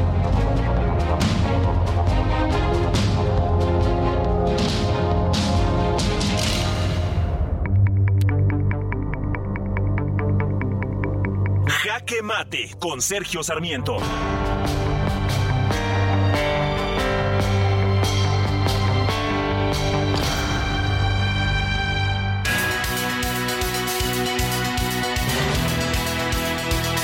La verdad es que a mí sí me da mucho gusto cuando los mexicanos son reconocidos en el exterior. Esto me ocurre, por ejemplo, ahora que nuestra ministra presidenta, Norma Lucía Piña, recibió en Marruecos el Premio de Derechos Humanos 2023 otorgado por la Asociación Internacional de Juezas. También, también me alegra, me alegra que eh, nuestro equipo de natación, la Selección Nacional de Natación Artística, haya ganado la medalla de oro en el Mundial que se llevó a cabo en Egipto. Ahora, esto no significa que no podamos entender otras circunstancias de momento. Sí tenemos que señalar que la CONADE, que encabezan a Gabriela Guevara, se negó a darle apoyo a esta selección artística, de, natación artística, y que las nadadoras tuvieron que vender trajes de baño, tuvieron que obtener el apoyo de empresarios privados como de la Fundación Carlos Slim para poder llegar a este mundial, lo cual pues a lo mejor podría ser natural en un país pobre como el nuestro, excepto que a otros grupos sí se les da dinero y también eh, vale la pena señalar que lo que vimos cuando el gobierno de México a través de su cuenta de Twitter eh, celebró este triunfo, esta medalla de oro, pues parecía casi un insulto, parecía casi pues una paradoja que el mismo gobierno que le negó apoyo a la selección festejara y se tratara de colgar la medalla. En el caso de la ministra Norma Piña. Vemos que el propio presidente de la República despreció este galardón y dijo pues que eso, ese tipo de premios se pueden comprar en la Plaza de Santo Domingo en cualquier momento, o no sabía o simple y sencillamente estaba tratando de atacar a la ministra presidenta por el hecho de que estaba siendo reconocida a nivel internacional. ¿Qué le puedo decir a usted? Yo sí estoy orgulloso de los mexicanos y más de estas mexicanas que han triunfado en el exterior, que están siendo reconocidas. Y creo que el gobierno de la República debería ser más cuidadoso de la manera en que trata a las mexicanas que son reconocidas en el exterior. Yo soy Sergio Sarmiento y lo invito a reflexionar.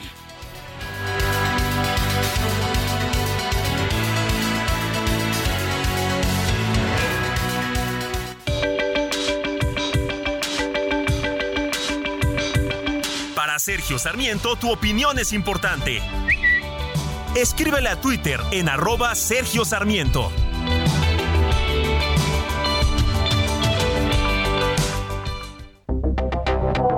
Lupita, buenos días.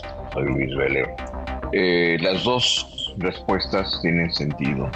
El no darles trabajo está bien para no ocupar trabajos de los nacionales, pero también el sí darles trabajo es necesario porque de otra manera van a delinquir, van a robar.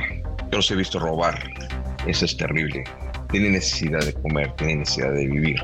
Las dos cosas son necesarias, darles y no darles trabajo. Es un gran dilema. Lo que debe hacer el gobierno es no, no dejarlos entrar del sur. ¿Para qué los deja pasar a que vengan a sufrir y causar problemas? Y que les roben y que los estafen. Que no los dejen entrar. Esa es la solución. Saludos. Buen día. She gets too hungry for dinner at eight. She likes the theater and never comes late. She never bothers with people she'd hate. That's why the lady is a tramp. Doesn't like crap games with barons or earls. Otra probadita de la música de jazz interpretada por Frank Sinatra. Esta, The Lady is a Tramp, es una canción de un musical de Broadway de ya de 1937 de Rogers and, and Hart. El musical se llamaba Babes in Arm.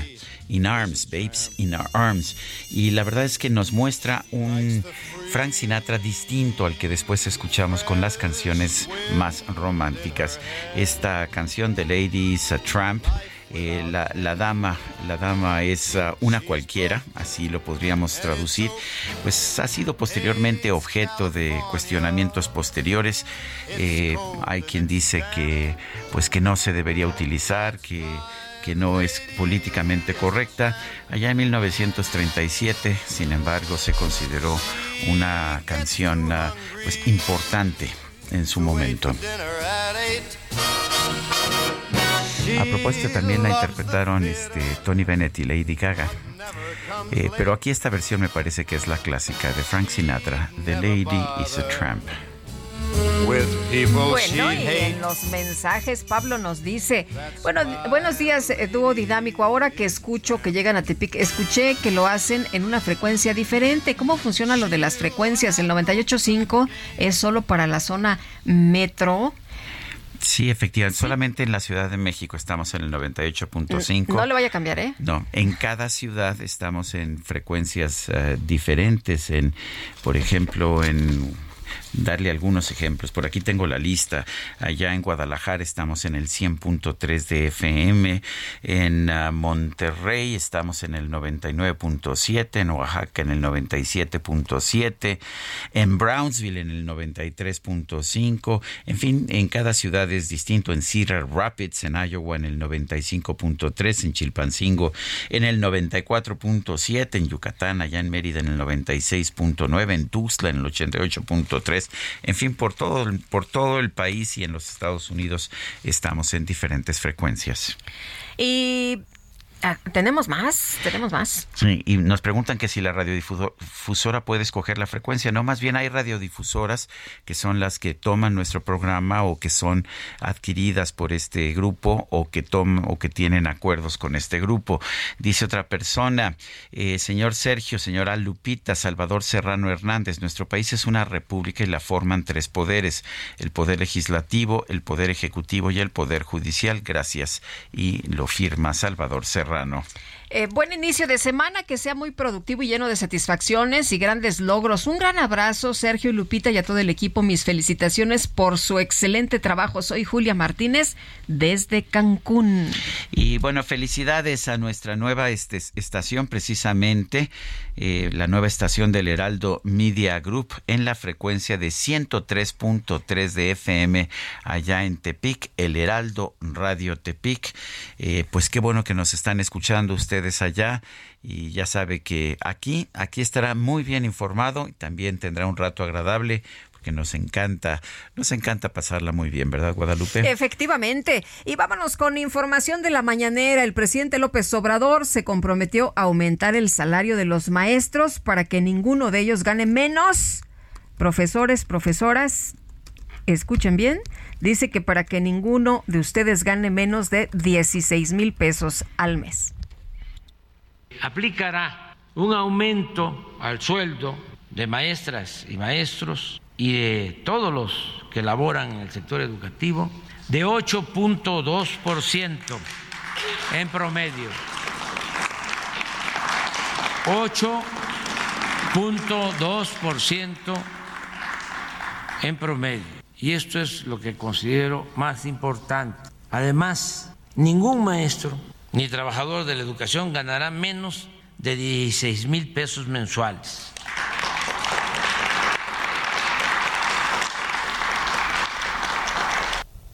Bueno, pues ahí está el anuncio del presidente López Obrador para las maestras y los maestros. Son las 8 de la mañana con 40 minutos. Vámonos con el Químico Guerra. El Químico Guerra. Con Sergio Sarmiento y Lupita Juárez. Químico Guerra, ¿qué nos tienes esta mañana? Adelante. Sergio Lupita, pues hoy, precisamente 15, Día del Maestro, 15 de, de mayo, se cumplen 60 días de temperatura récord en el Océano Pacífico frente a las costas de Perú, Sergio Lupita.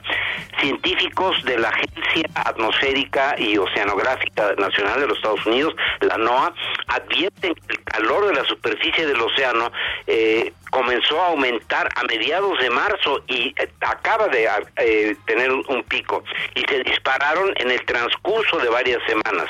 El doctor Gregory Johnson, oceanógrafo en jefe de la NOAA, declaró el viernes, es extraordinario, Todavía no está claro cuál es el origen de este rápido incremento.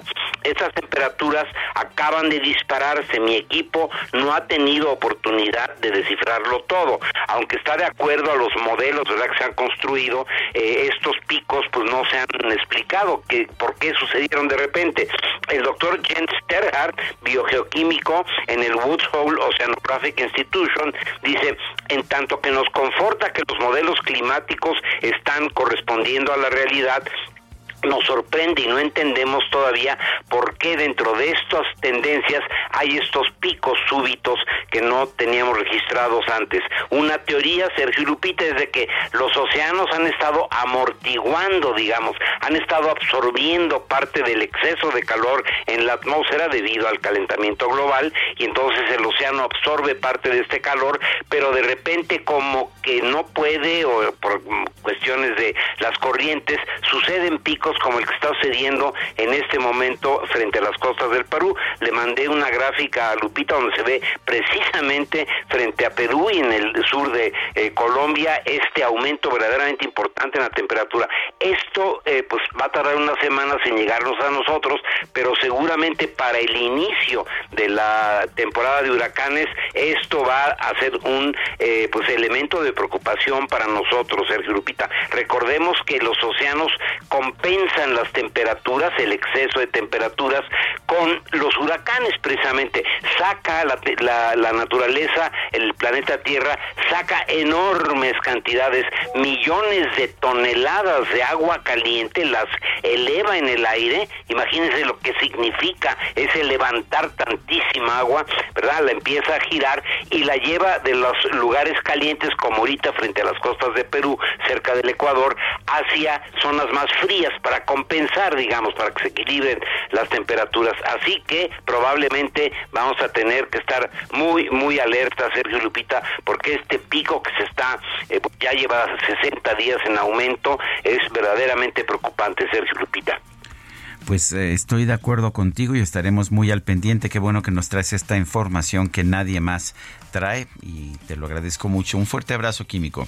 Igualmente para ti, Sergio. Buen inicio de semana. Igualmente, Lupita. Gracias. Muy buenos días. Bueno, y ya se hizo eh, oficial. Turquía tendrá que votar en una segunda vuelta. Dicen que es inusitado esto, en una inusitada segunda vuelta electoral el 28 de mayo entre el presidente eh, conservador Recep Tayyip Erdogan y su principal rival, el eh, socialdemócrata, que no lo pronuncio bien, pero bueno, no sé si es así Sí, Brenda Estefan, analista internacional, tú que eres políglota, eh, Kemal Kilish Daroglu, no sé si se pronuncia así, pero bueno, me da mucho gusto que platiquemos contigo esta mañana sobre este tema. Muy buenos días. Muy buenos días, Lupita, Sergio. Sí, más o menos, eh, Lupita, es eh, Kemal Kilish Daroglu. Muy bien. Em, el opositor. Y bueno, sí, una jornada eh, electoral inusitada, la de ayer, desde hace más de 20 años.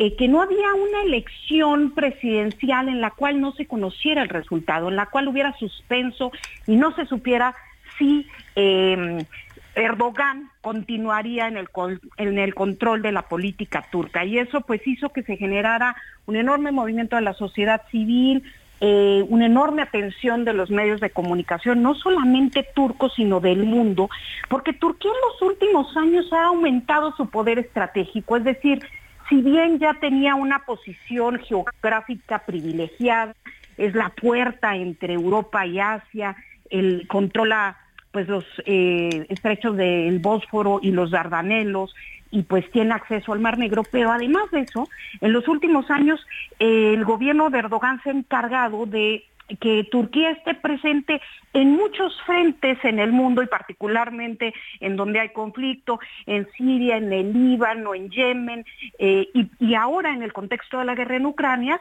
Turquía fue el encargado de pues eh, lograr un acuerdo entre Rusia y Ucrania para la exportación de cereales, eh, buscando pues o logrando que se evitara pues una crisis de escasez de estos, particularmente en el norte de África.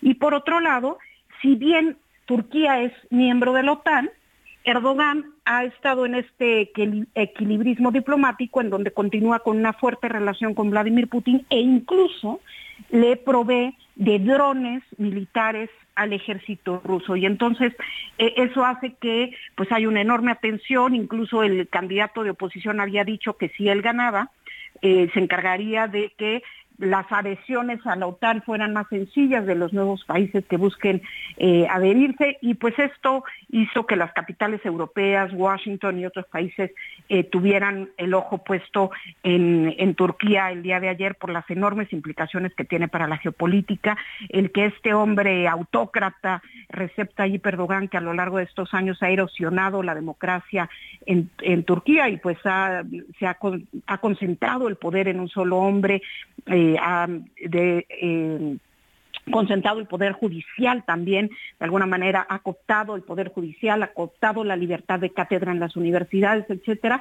y pues eh, esto es parte de lo que está en juego el día 28 en esta segunda vuelta, Lupita. Eh, sabemos bien lo que significaría un triunfo nuevamente de Erdogan, eh, pues conocemos sus posiciones. ¿Qué significaría un triunfo de Kilik Daroglu? Es un economista de 74 años que logró hacer una coalición de seis partidos eh, que van del centro a la izquierda, digamos, y em, pertenece a una minoría eh, heteroislámica, digamos, que es un islamismo muy muy diverso, no es el clásico e incluso incorpora elementos de otras religiones y ellos tienen una visión, por ponerlo en términos prácticos y sencillos, un poco más eh, laxa y un poco más liberal del Islam, del Islam. es decir, que eh, los hombres y las mujeres pueden orar juntos, pueden bailar juntos, ellos incluso consumen alcohol y esto ha sido utilizado por el presidente Erdogan para criticar al campo de Kilistaroglu como un campo que quiere acabar, con la identidad turca, con los valores de la familia turca, que quiere promover eh, a las comunidades eh, o los derechos de la comunidad LGTB. Y de alguna manera lo que se juega es esas dos visiones, eh, una Turquía que con los resultados de ayer está claro, está dividida eh, profundamente, pues en prácticamente 50-50, eh, con una visión que se alinea más eh, con, el conservadurismo islámico del partido AKP de, Erdogan y con la visión de Kilis Daroglu. Lo que está en juego me parece, independientemente de islamismo o una visión más laica, es una visión más democrática del país o, más autócrata. Eh, si continúa el gobierno de Erdogan, como bien decía Sergio, continuarán esta erosión de la democracia. Eh, la libertad de prensa seguirá conculcada, 90% de los medios de comunicación están en el control del Estado, pero si ganara Kilistaroglu, podrían buscar eh, pues avanzar en un camino de fortalecimiento de instituciones y democracia. Eso es lo que ha prometido esta coalición, eh, buscar que se vaya Erdogan y construir un sistema parlamentario. Ahora, hay que decir que como en las elecciones de ayer hubo también elecciones legislativas y el partido oficial, el partido de Erdogan, ganó la mayoría de los eh, escaños, pues sería complicado en cualquier caso avanzar hacia un sistema parlamentario con el partido de Erdogan eh, con una mayoría en el Congreso, porque desde luego ellos querrían evitar que esto sucediera y seguir poniendo a Erdogan al centro de la toma de decisiones. Y hay que ver, en todo caso, eh, no hay nada seguro eh, respecto a lo que pueda pasar el 28 y, y, una posible derrota de Erdogan, pero de entrada habría que ver si él reconociera una eventual derrota.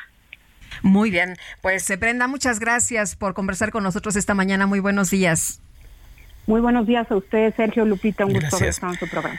Son las 8 de la mañana con 50 minutos. Vamos con la silla rota. Los especiales de la silla rota.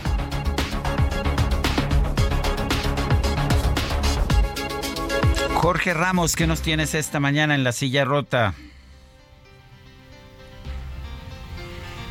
Sergio, que generalmente volteamos a ver lo que pasa con los pasajeros que toman todos los días para venir a trabajar, o, en fin, del Estado de México hacia la Ciudad de México. Cuando vemos algún video que se convierte, que se hace viral en las redes sociales, pero de vez en cuando vale la pena voltear a ver qué es lo que sigue sucediendo. Y nuestra compañera Fernanda García trae ahora un reportaje en donde nos da cuenta de cómo los asaltos en el transporte público que se viven todos los días en la zona conurbada han crecido y tan solo de enero a marzo de 2023 se han reportado 2.000 robos de este tipo y 9 de cada 10, Sergio, fueron con violencia de acuerdo con datos del Secretariado Ejecutivo del Sistema Nacional de Seguridad Pública. Así que los invitamos a que visiten la silla rota y lean este reportaje y qué es lo que está sucediendo, insisto, con la gente que día a día viaja de la ciudad del Estado de México aquí a la ciudad capital.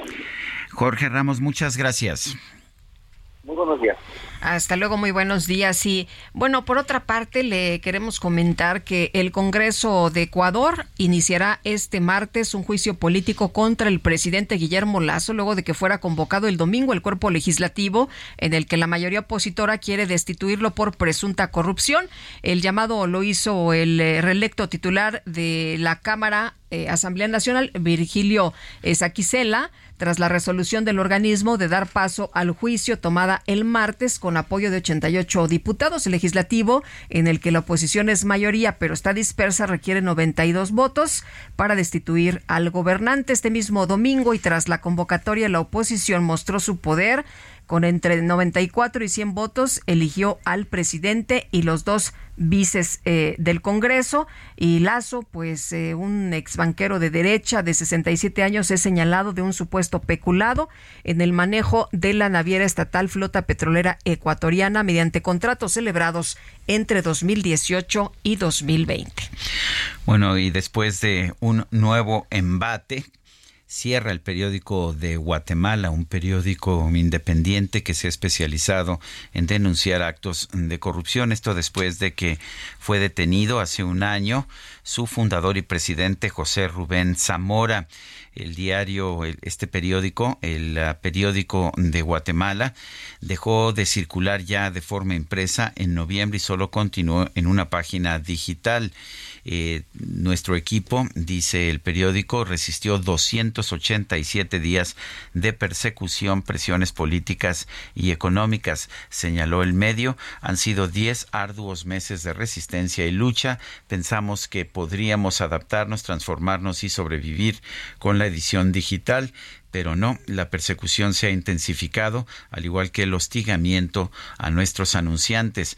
Mantener nuestras operaciones se hizo cada vez más difícil, es lo que señala en un comunicado el periódico de Guatemala. Señaló que su última edición digital se va a publicar hoy, este 15 de mayo. Es el primer cierre de un periódico en la historia reciente de Guatemala. Eh, Zamora, eh, José Rubén Zamora, el fundador de este periódico, es un reconocido periodista dentro y fuera de Guatemala. Ha acumulado cuatro denuncias penales por presunto lavado de dinero, chantaje y extorsión. El periódico sostiene que el fiscal Rafael Curuchiche tomó 72 horas para fabricarle un caso. Son las 8 de la mañana con 54 minutos. Adelante, Lupita. Bueno, nos queda poco tiempo. Mejor nos dice la productora que de regreso y nosotros vamos a una pausa, pero le queremos recordar que nuestro número de WhatsApp es el 55 20 10 96 47. Regresamos. Life without care. She's broke and it's oak. Hates California. It's cold and it's damp. That's why the lady is a tramp.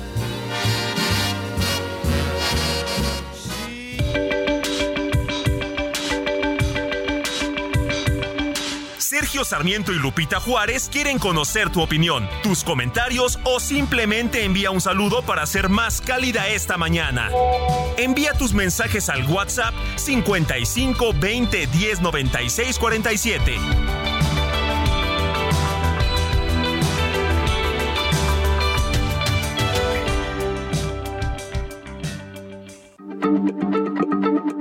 Heraldo Radio, la H se lee, se comparte, se ve y ahora también se escucha. Continuamos con Sergio Sarmiento y Lupita Juárez por el Heraldo Radio.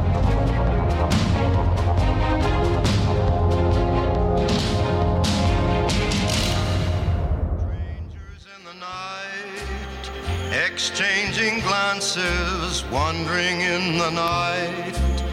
What were the chances we'd be sharing love before the night was through?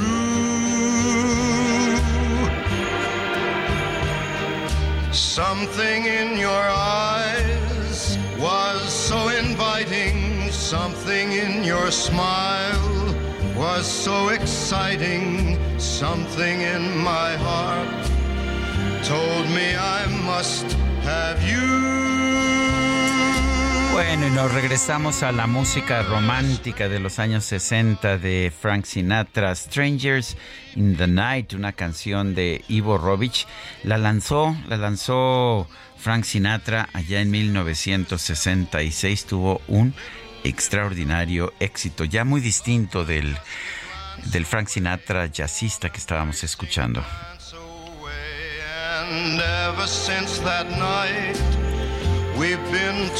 Bueno, y dice Francisco 1955, muy bien por la música del tocayo Frank Sinatra. Felicidades a la ministra Norma Piña por el premio de los derechos humanos de la Asociación de Juezas. Y a la maestra Claudia Álvarez Cuesta, a quien le mando también una, una calurosa felicitación por este Día del Maestro, dice un reconocimiento a las deportistas de nado artístico y a los apoyos que recibieron. Me quedé con ganas de comprar un traje de baño que vendieron, por fortuna se acabaron. Bueno, y nos dice otra persona, Lupita y Sergio, muy buen día. Respecto a la mencionada consulta popular para elegir a los magistrados, yo siempre he pensado que los diputados y senadores nos representan, pues votamos por ellos para que responsablemente realicen acciones en favor de los mexicanos y entre estas actividades está la de elegir entre las ternas que envía el presidente y o de la elección de aspirantes que reúnen requisitos importantes y básicos para desarrollar su trabajo y ahora lo quieren hacer por voto popular. Entonces, ¿para qué queremos? ¿Para qué los queremos? Dice mejor, pues nos ahorramos el gasto de los diputados y de los senadores, incluso del presidente, contratamos una empresa encuestadora y basta.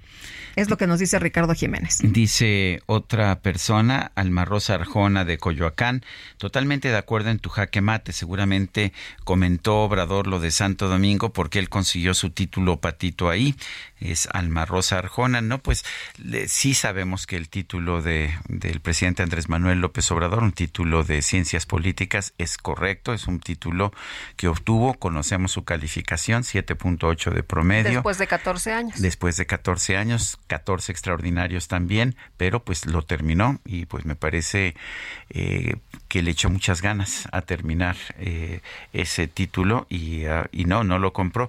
Lo que no me parece correcto es que diga que un reconocimiento internacional de una organización que tiene más de 30 años y que tiene asientos de juezas en todo el mundo, pues lo descarte simple y sencillamente porque él está en desacuerdo con que pues la Suprema Corte de Justicia sea encabezada por una mujer independiente como Norma Piña. Pues sí, una descalificación, ¿no? que hace de la ministra Norma Piña simple y sencillamente porque no le gustan sus posiciones frente a las que él quisiera, pues fueran todas de sí, señor presidente.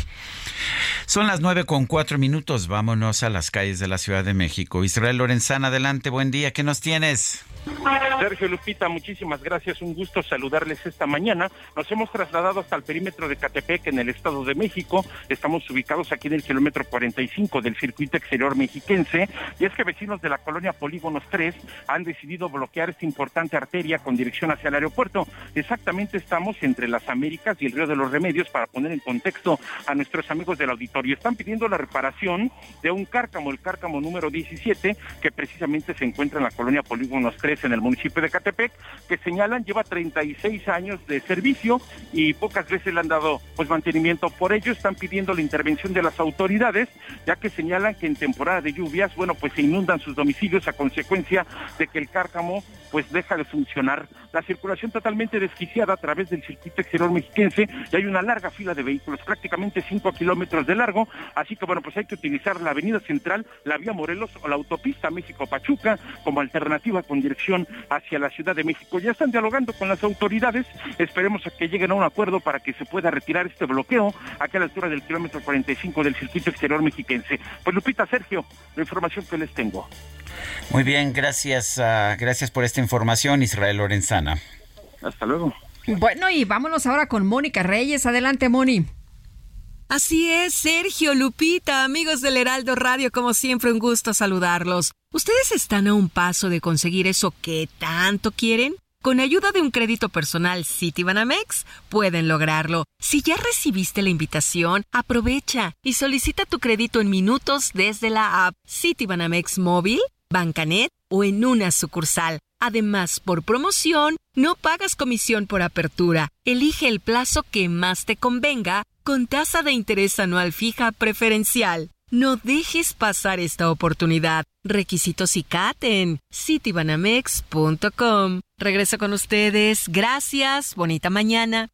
Igualmente, Moni, buenos días. Y cuando son las nueve de la mañana con seis minutos, ya la veo, ya la veo venir, ya se acerca. Es la micro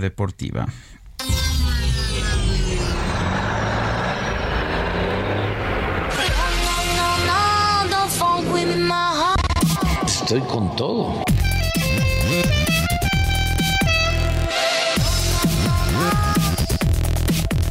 La micro deportiva.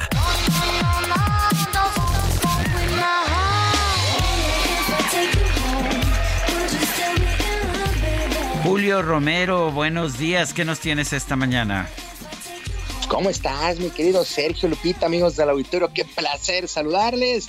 Arrancando una nueva semana con toda la actitud, ya saben, esta micro deportiva que es plurimusical. Y vámonos, vámonos rapidísimo, aventando la lámina informativa. Quedaron listas las semifinales del torneo de clausura del fútbol mexicano y habrá par de clásicos. Por lo pronto en los duelos de vuelta de estos cuartos de final, el equipo de Monterrey se impuso 2 por 0 al Santos Laguna, global justamente de 2 por 0.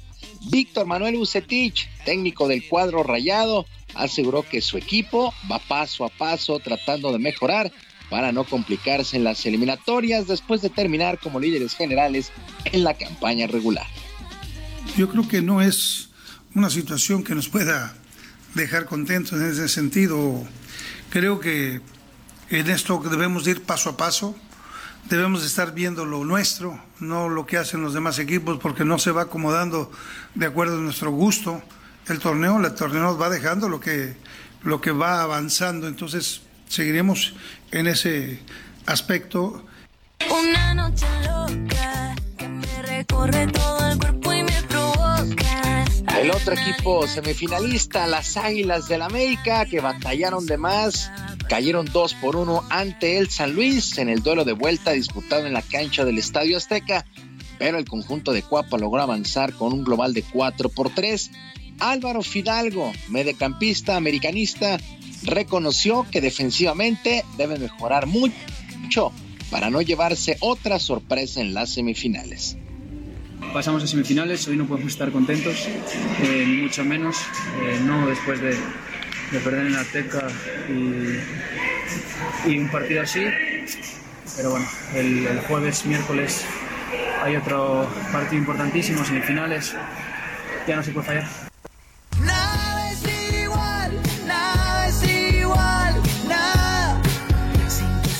Por su parte, el equipo de los Tigres de la U de Nuevo León también son semifinalistas a pesar de la derrota que sufrieron ayer 3 por 1 ante los Diablos Rojos del Toluca.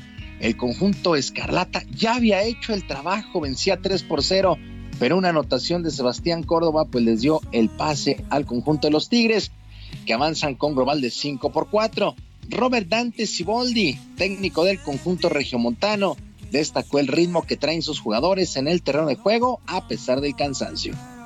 Venimos con una seguidilla de jugando miércoles y domingo eh, o entre semana y fin de semana muy importante que, que hay veces que, que eso a veces suplenta o es mejor tener mejor ritmo de partido que a veces los entrenamientos, ¿no? Entonces eh, nos ha dado sí una, una seguidilla de, de partidos que, que, le hemos sufrido en la, en la, recuperación, pero por el otro lado le hemos ganado, se ha ganado mucho en el aspecto futbolístico y, creo que el equipo está preparado para hasta el final.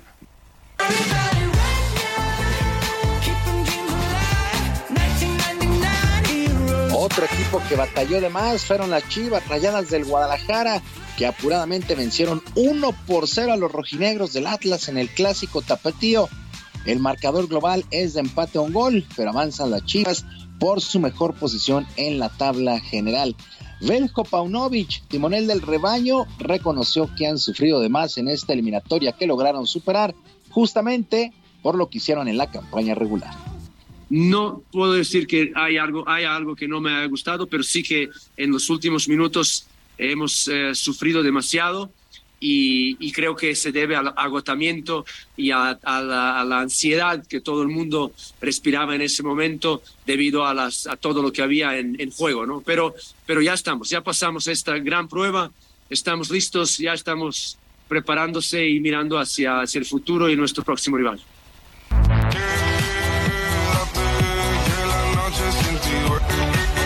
De tal manera, las semifinales, clásico regiomontano, Monterrey estará enfrentando a los Tigres de la U de Nuevo León, mientras que las Chivas Rayadas del Guadalajara ante las Águilas del América en el Clásico Nacional. En el transcurso de este día se darán a conocer las fechas y horarios de estos duelos. Monterrey contra Tigres, Chivas contra el América, clásicos en las semifinales. Y en su primera temporada en Europa, el delantero mexicano Santiago Jiménez salió campeón en la Eredivisie del fútbol de los Países Bajos, luego de que su equipo, el Feyenoord, venció 3 por 0 al Go Ahead Eagles. El llamado Bebote anotó el segundo gol en este encuentro. Tuvieron que pasar seis años para que este equipo ganara el título, el número 11 de su historia, con Santiago Jiménez como pieza clave. Está peleando el liderato de goleo. Mientras que en España, el Barcelona goleó 4 por 2 al español y con este resultado llegó a 85 puntos eh, por 71 del Real Madrid para ser campeón allá en España. El mediocampista Sergio Busquets, quien jugó su último duelo con el cuadro azulgrana, aseguró que ha sido una campaña más que complicada. Hemos tenido partidos muy brillantes, hemos tenido otros en los que nos hemos tenido que remangar y, sufrir y, el equipo lo ha hecho, ha sido un equipo sólido, eh, con unos porcentajes muy buenos defensivos y así se hace un equipo campeón. Yo creo que este es el fruto de todo el trabajo que hemos hecho diariamente y ojalá pues sea para un futuro las bases pues que tenemos que asentar para poder competir con, con los más grandes y poder ganar muchos más títulos.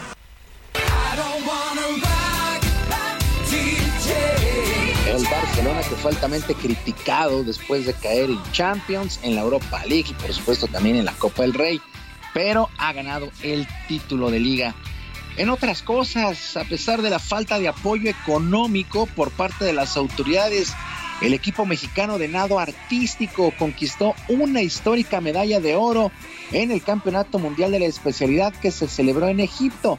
El equipo mexicano superó al de Italia y Francia en la eh, modalidad de eh, equipo técnico, encabezados por la veterana Miura Diosdado y Joana Jiménez se acumularon 270.1584 puntos por las 268.84 unidades del segundo lugar. Para poder asistir a este evento, las nadadoras y las personas cercanas a ellas tuvieron que vender trajes de baño con la imagen de la mariposa monarca y los colores de la bandera de nuestro país para recaudar cerca de 800 mil pesos para solventar los gastos del viaje de un total de 14 elementos. Así es que contra corriente y contra todo pronóstico, el equipo mexicano de nado artístico es campeón del mundo. Importantísimo resultado de cara a lo que serán los Juegos Olímpicos de París 2024. Actividad en los playoffs en el básquetbol de la NBA y el equipo de los Celtics de Boston derrotó 112 a 88 a los 76 de Filadelfia y finiquitar la serie 4 por 3 y avanzar a la final de la conferencia del Este. Jason Tatum encabezó estos Celtics de Boston con 33 puntos, 13 rebotes y 5 asistencias. Así es que las finales de conferencia están listas. En el oeste, los Lakers de Los Ángeles, los sorpresivos Lakers de Los Ángeles, estarán enfrentando a los Nuggets de Denver y los propios Celtics de Boston se medirán al calor de Miami. Series a ganar cuatro de posibles siete duelos. Y ya para finalizar, el piloto mexicano Patricio Ward logró su segundo o llegó el segundo lugar en el Grand Prix de Indianápolis en la serie IndyCar allá en los Estados Unidos. Pato Ward logró tener un buen cierre de carrera y se ubicó por detrás del español Alex Palou, que por cierto ganó su primera carrera del año. Palou llegó a 174 puntos en la temporada, seis más que el mexicano, y con esto es líder del campeonato. Sergio Lupita, amigos del auditorio, la información deportiva este lunes. Les recuerdo nuestras vías de comunicación en Twitter. Estoy en arroba jromerohp, arroba jromerohb, además de nuestro canal de YouTube, El Barrio Deportivo, Barrio Deportivo en YouTube, de lunes a viernes a las 7 de la noche, con mucha información y mucha diversión. Yo les mando un fuerte abrazo, les deseo un muy buen lunes y una mejor semana. Pues muchas gracias, muchas gracias Julio Romero, como siempre, fuerte abrazo. Muy buenos días para todos. Buenos días.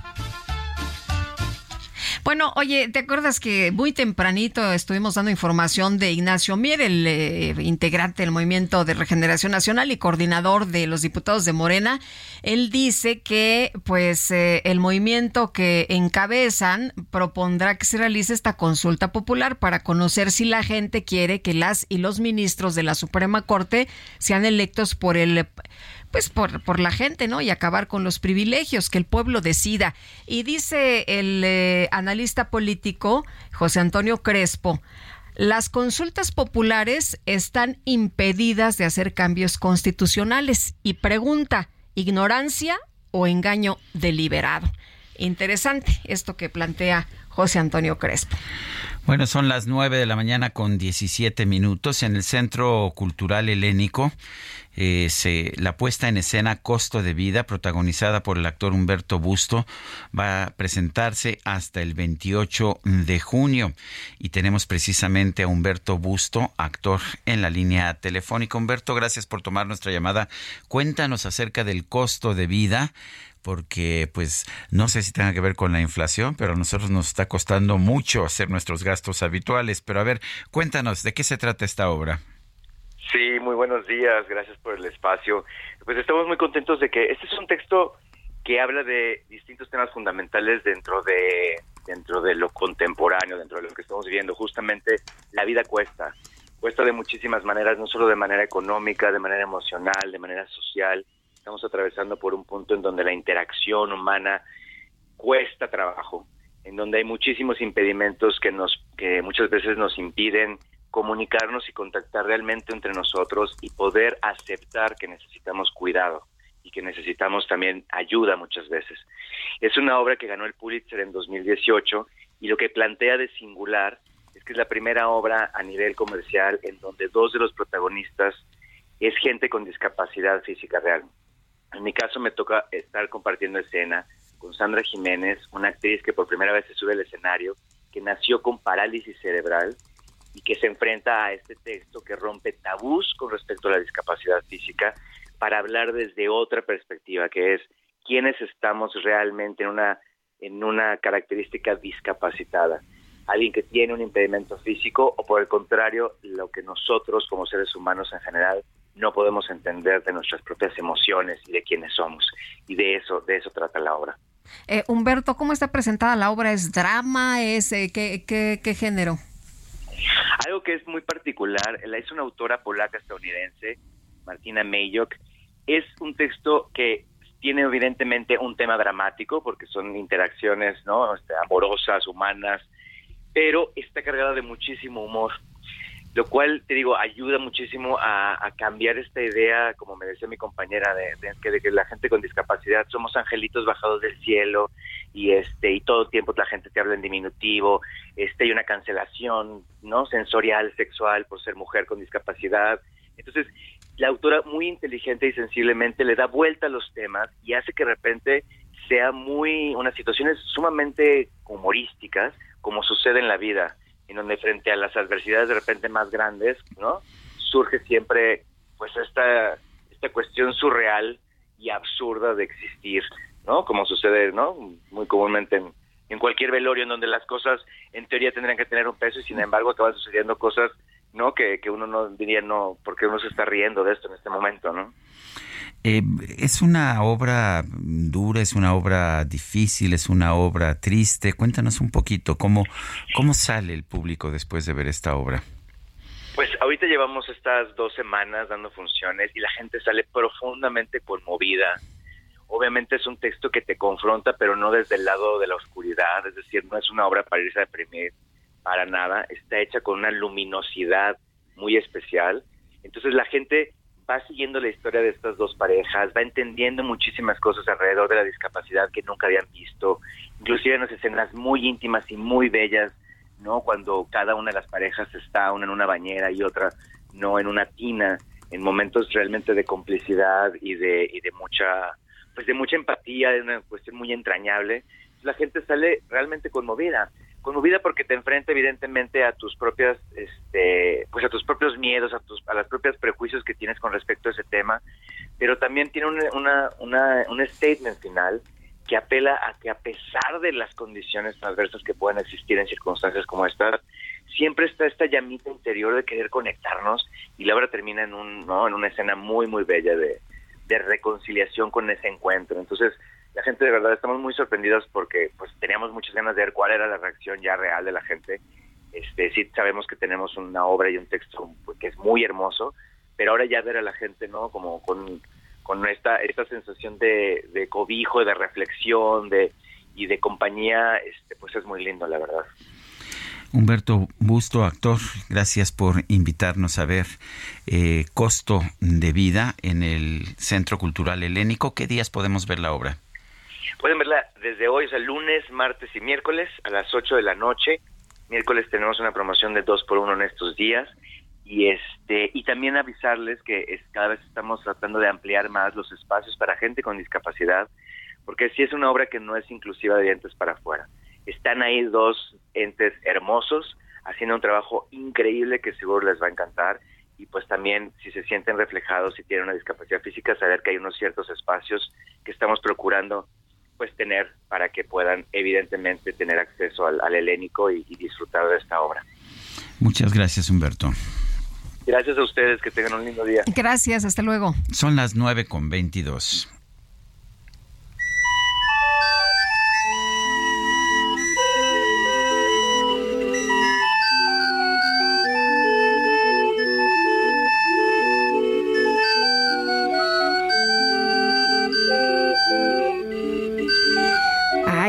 Bonito se escucha. El gobierno de la Ciudad de México informó que del 19 al 21 de mayo se va a llevar a cabo el primer festival de organilleros y Cintia Stetti nos tienes toda la información. Te escuchamos. Buenos días.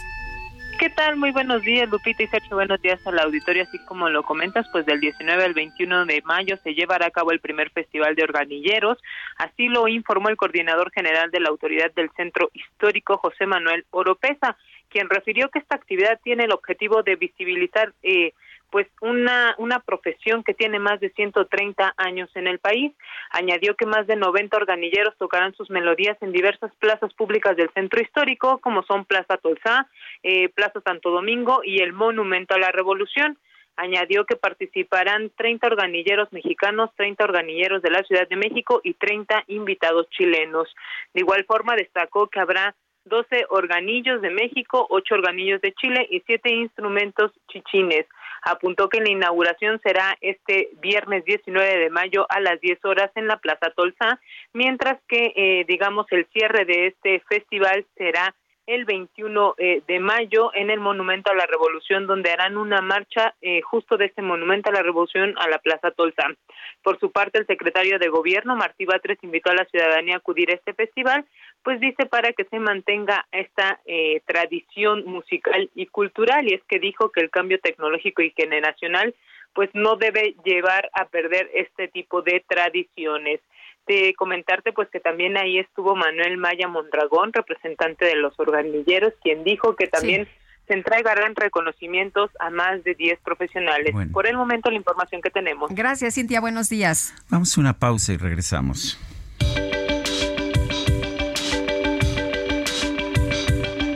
Sergio Sarmiento y Lupita Juárez quieren conocer tu opinión, tus comentarios o simplemente envía un saludo para ser más cálida esta mañana. Envía tus mensajes al WhatsApp 55 20 10 96 47.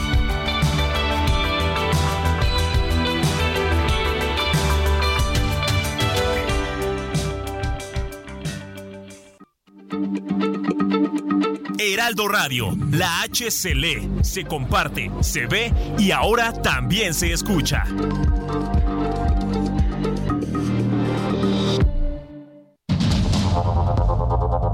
Continuamos con Sergio Sarmiento y Lupita Juárez por el Heraldo Radio.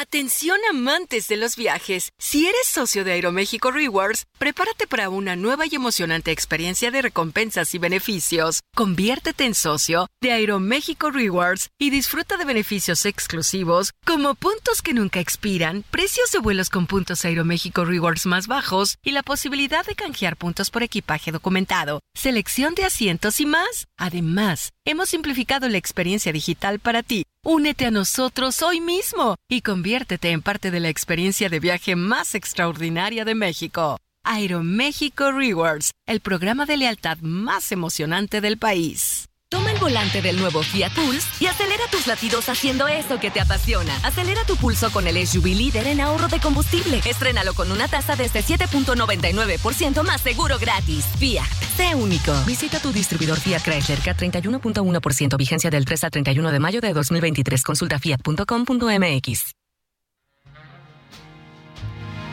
The summer wind came in from across the sea.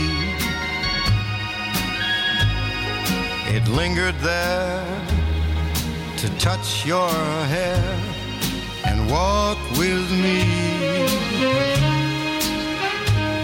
All summer long, we sang a song and then we strolled that golden sand. Two sweethearts and the summer wind. Like painted kites.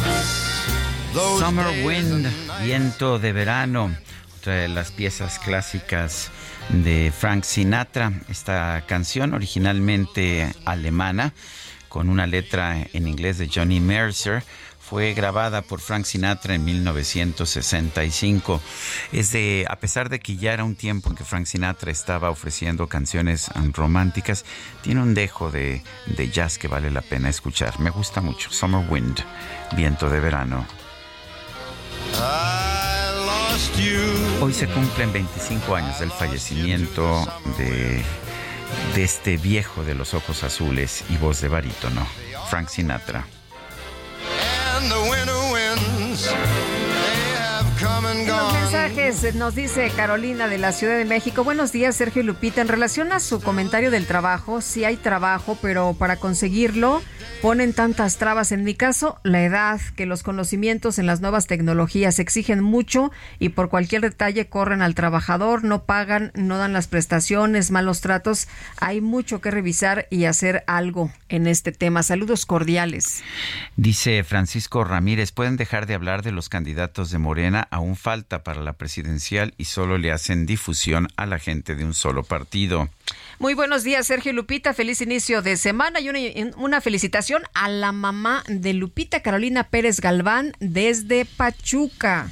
Además me cae muy bien tu madre. Muchas gracias. Dice otra persona, Sergio Lupita, bonito día. Su amiga Lupis Moreno, desde Guadalajara, les mando un abrazo. Comentar que Norma Piña tiene algo que López no, inteligencia y sabiduría. Ese es el coraje de López, además de que ella no es corrupta. Aparte, López es misógino. ¿Qué fregado sigue haciendo como disque el presidente? Bueno, eso es lo que... Fue, bueno, fue electo por seis Sin- años, ¿no? De duda. manera constitucional, por el voto en una democracia se gana y se pierde, y él ganó. Así es, ganó y ganó con el 53% de los sufragios y eso hay que respetarlo. Son las 9 de la mañana con 34 minutos. En el marco del Día del Maestro, el secretario general del Sindicato Nacional de Trabajadores de la Educación, Juan Díaz de la Torre, presentó en Palacio Nacional algunos, eh, al- algunas demandas del pliego petitorio del magisterio.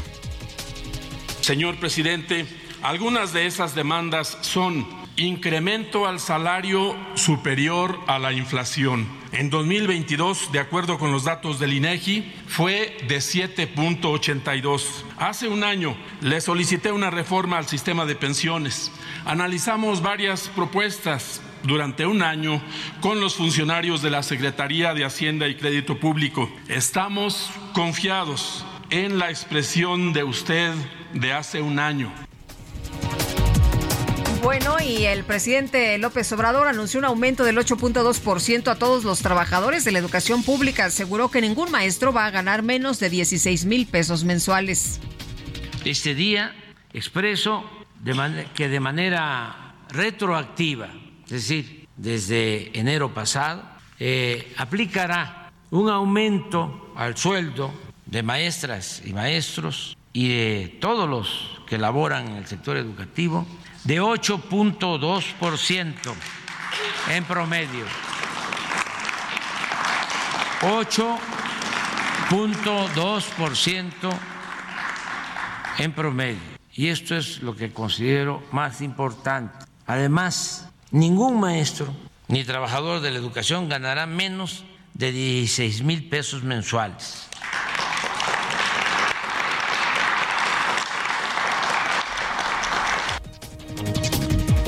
En Tijuana este domingo se llevó a cabo una protesta en contra del levantamiento de un muro más alto en el Parque de la Amistad, en los límites entre México y Estados Unidos, el cual es utilizado como punto de encuentro por familias de migrantes. En Guatemala, el diario El Periódico anunció su cierre definitivo por los embates de las autoridades en contra de sus trabajadores, incluido su fundador y presidente José Rubén Zamora, quien fue detenido el año pasado. El presidente de Ucrania, Volodymyr Zelensky, aseguró que su país prepara una contraofensiva para liberar las zonas ocupadas por Moscú, no para atacar el territorio ruso.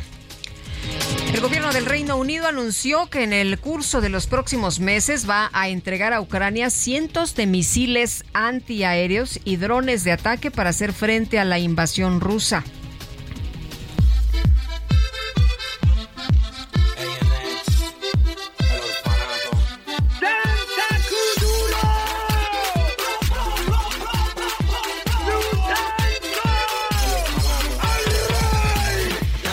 Este fin de semana en la Ciudad de México se llevó a cabo un evento organizado por Universal Pictures con motivo del estreno de la décima entrega de la saga Rápido y Furioso, para que los fanáticos conocieran algunos de los protagonistas de las cintas.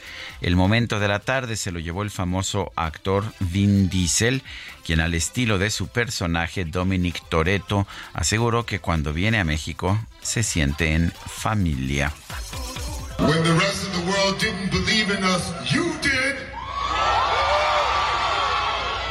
I really feel when I come to Mexico that I have family.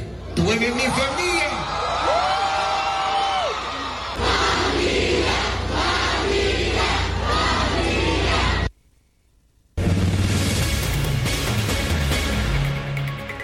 Bueno, y en otros, en otros, qué bueno que se siente en familia, ¿no? qué bien, me da gusto. En otros temas, fíjese usted que como parte de los avances en la construcción del tren Maya, la gobernadora de Quintana Roo, Mara Lezama, destacó que esta obra única en el mundo ayudará a que el pueblo tenga más y mejores oportunidades.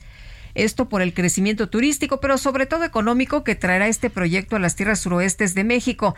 Lesama anunció la estrategia modelo de mercado del bienestar maya, que es un programa cultural y comercial a través del cual se busca que con los paraderos del tren Maya ubicados en diferentes comunidades quintanarroenses, los artesanos, productores, bordadoras y más puedan tener un espacio para exponer sus creaciones y de esta manera hacer crecer la economía familiar, pero sobre todo de la región, con el objetivo de beneficiar a quienes por años estuvieron excluidos.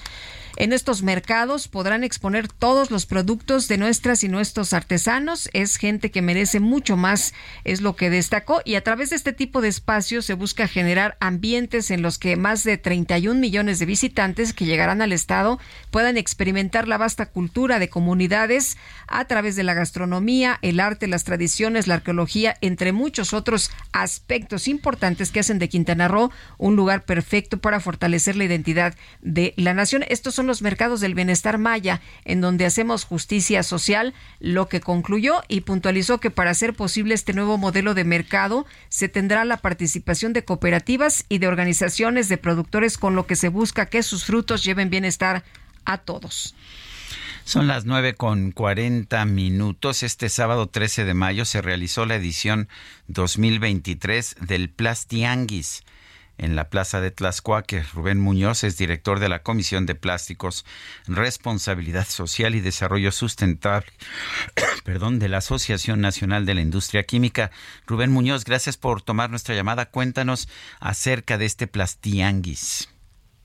Hola Sergio, ¿qué tal? Lupita, muy buenos, Buenos días. días. Muchas gracias por la oportunidad. Así es, este, pues de todos es sabido que tenemos un problema en el manejo de los residuos y sobre todo la parte de los plásticos. Si bien a lo largo de estos años, desde que está en el mercado, nos han brindado beneficios, bueno, pues también a- al final de su vida útil pues requieren darle un manejo más, más adecuado. Y es por eso que las empresas que están afiliadas a la Asociación Nacional de la Industria Química, pues este nos dimos a la tarea de generar algún diferentes actividades y una de ellas es este Plastianguis, este con la idea de eh, pues eh, invitar y, generar entre la población pues una una cultura, ¿no? Que podamos adoptar una cultura para el mejor manejo de todos los residuos que generamos en nuestro día a día y en particular pues de los plásticos, ¿no? Eh, Rubén, eh, cuéntanos, eh, ¿han tenido éxito estos tianguis? Esta es la edición 2023. ¿Qué es lo que ha cambiado? Eh, pues fíjate que ha, ha habido algunas cosas bastante bastante interesantes. Si bien es cierto, hoy todavía se siguen generando residuos y hoy es un volumen importante que hoy todavía eh, no podemos darle salida. Pero hemos venido eh, con las diferentes actividades que hemos realizado ah, en el en el país. Tan solo, por ejemplo, por nombrar, por mencionar un dato, en el 2021 logramos acopiar poco más de 41 mil toneladas en todo el país con diferentes acciones, entre ellas el, el Plastianguis. Esto significaría que eventualmente en México, al menos ese año, se dejaron de generar durante tres días este, ningún residuo, ¿no? Entonces, este, esto es, repito, es paulatino, es poco a poco, y la cuestión es sobre todo la parte cultural, ¿no? En donde la gente se ha venido sensibilizando sobre la responsabilidad que tiene al momento de utilizar un residuo. Aquí en el Pastianguis eh, simplemente lo que hacemos es intercambiamos, invitamos a la sociedad a que eh, lleve sus residuos plásticos y nosotros se los intercambiamos por algún incentivo, algún presente, algún regalo que les damos. Antes daban una plantita, ¿no? Así es. Ahora, este, incluso hemos venido dando algunos productos de canasta básica que están empacados en plástico. La idea es ese el concepto, ¿no? De que la gente sepa que sus productos que utiliza en su día a día, empacados o manejados en plástico, si le da un buen manejo a su vida, al final de su vida útil, puede tener un, un beneficio, ¿no? Y en este caso entregamos productos eh, de canasta básica, repito, em- empacados en, en plástico, ¿no? Eh, Rubén, ha habido como un, todo un movimiento para prohibir los plásticos, para decir que son tan contaminantes que no deberían existir. ¿Qué nos puedes decir? Eh, hay, hay una problemática que se ha eh, identificado y repito, nosotros nos estamos sumando para poder establecer diferentes soluciones al respecto, ¿no? Al final de este año en París será una de las siguientes reuniones que se tenga para poder lograr un acuerdo global en donde pues México llevará también su postura. Entonces nosotros como sector privado pues también nos sumamos, ¿no? A, a la, a la oferta y, y propuestas de opciones que en verdad este, contribuyan realmente al, al beneficio ambiental que se pretende al final del día, ¿no? Esto es, pero tendremos que hacerlo a, a nivel de todos, ¿no? No es solo el sector privado, sino también el gobierno, la sociedad y por supuesto pues los medios de comunicación que también nos ayudan mucho a difundir todas y cada una de las eh, actividades y programas que se desarrollan en torno en torno a ello, ¿no? Rubén Muñoz, gracias por hablar con nosotros esta mañana. No, hombre, muchas gracias por la oportunidad. Saludos. Hasta luego, muy buenos días. Y en la conferencia de hoy, el presidente López Obrador, bueno, respondió a las preguntas sobre el triunfo de la selección de natación artística que obtuvo, como ustedes saben, medalla de oro. Vamos a escuchar. Entonces, como han cambiado las cosas, ahora diario eh, hay cuestionamientos, hay ataques. Y ayer hablaron de que era meritorio y en efecto el que eh, 10 mujeres...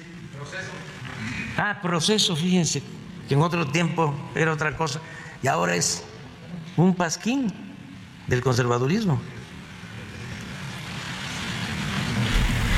Bueno, dijo, dijo eh, sobre proceso esto y un reconocimiento meritorio, pero no dijo que no fueron apoyadas por el gobierno, ¿verdad? Por la CONADE. ¿O sí dijo algo de eso? ¿Habló más sobre este tema? Sí, a ver, lo tenemos ya ahí listo. Secretaría de la Defensa. O sea que también estamos este, militarizando el deporte. Así no AMLO. Así no AMLO. Este, entonces, y pues, eh, pues tienen sus sueldos, sus viáticos, sus apoyos,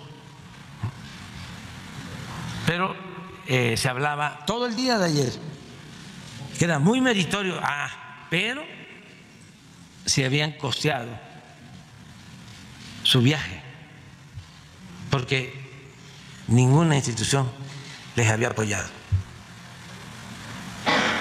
Entonces tenemos todos los días que estar aclarando y felicidades.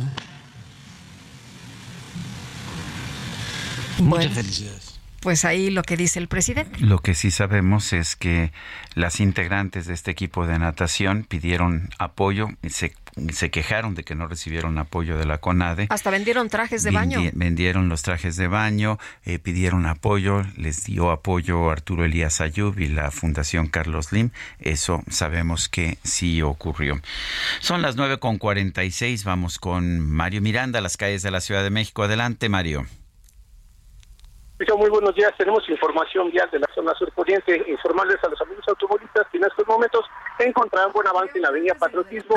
Esto en el tramo de Remus a la incorporación al circuito interior.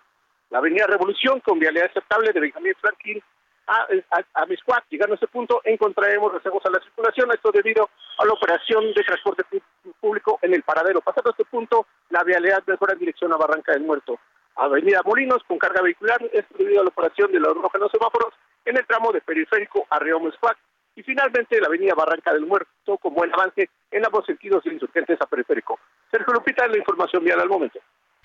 Mario Miranda, muchas gracias. Tenemos pendiente, buenos días. Y también tenemos información con eh, Javier Ruiz. Javier, ¿dónde andas? Cuéntanos, buenos días.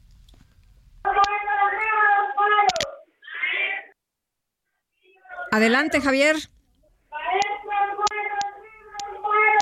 Bueno, parece que no nos escucha nuestro compañero, pero por lo que alcanzamos a, escuchar, este, hay una manifestación. Javier, bueno, vamos a tratar de restable- vamos a tratar de restablecer el contacto con, con Javier Ruiz en un momento más. Bueno, pues son las 9 de la mañana con 48 minutos. Vamos ahora con Gerardo Galicia, también en las calles de la Ciudad de México. Adelante, Gerardo. Así es, Sergio Lupita, excelente mañana. Tenemos buenas noticias en materia de vialidad. Acaba de ser liberada Avenida de los Insurgentes a la altura de la Avenida Chapultepec. Tuvimos un bloqueo por parte de padres eh, de familia de distintas escuelas que están realizando una movilización. De hecho, van a interponer una denuncia ante la Fiscalía General de la República contra quien resulta responsable por eh, errores ortográficos en libros de texto. Hablan de libros de nivel primario y secundario. Por ese motivo cerraron momentáneamente Avenida de los Insurgentes. Ya en estos momentos están frente al edificio de la Fiscalía General de la República, así que queda completamente liberada la circulación de insurgentes en ambos sentidos entre la zona de la Avenida Chapultepec y el Paseo de la Reforma. Y por lo pronto, el reporte. Muy bien, gracias, gracias Gerardo por esta información. Hasta luego. Bueno, Gerardo Galicia con este eh, reporte y vámonos ahora con otro con otro tema. Eh, fíjese usted que eh, ya hay una aceptación según los abogados en el caso de Emilio Lozoya y la defensa legal de Lozoya Austin, exdirector general de Pemex, aseguró que la empresa federal ya aceptó un pago de 10 millones 736 mil 351 dólares como reparación del daño en los juicios por los casos de Odebrecht y de agronitrogenados. Los abogados Alejandro Rojas y Miguel Ontiveros explicaron que el monto fue aceptado por el actual director de Pemex, Octavio Romero, aunque este públicamente se muestre en contra. O sea, a ellos les dice una cosa y en público dice otra. En abril pasado, la defensa legal reveló que perfilaba un acuerdo reparatorio para que Lozoya abandone el reclusorio norte y también se cancelen las órdenes de aprehensión en contra de sus familiares. Sin embargo, el presidente López Obrador, se acordarán ustedes que había comentado que la cantidad eh, ofrecida le parecía poco. Bueno, pero pues en eso, en eso andan. Vamos con Javier Ruiz. Adelante, Javier. Gracias, Sergio Lupita, que tal excelente mañana. Y tenemos presencia de manifestantes, integrantes de la Coordinadora Nacional de Trabajadores de Educación, quienes prácticamente en los próximos minutos estarán saliendo en marcha de la zona del Metro San Cosme en dirección al Zócalo de la ciudad. Exigen que se elimine la reforma educativa y también están exigiendo mejoras laborales, motivo por el cual se cerrará lo que es la calzada México-Tacuba en dirección hacia la zona de insurgentes. Hay que evitar de preferencia este punto, utilizar como alternativa el eje 2 norte o también la avenida Flores Majo. De momento, Sergio Lupita, el reporte que tenemos. Gracias Javier, gracias Javier Ruiz por esta información. Hasta luego, buenos días. Buenos días. Bueno, pues son las uh, son las 9 de la mañana con 54 minutos. Es momento, de, no, con 50 minutos, 9 con 50. Te dije, ah, caray, ya nos vamos. Vamos con un resumen de la información más importante.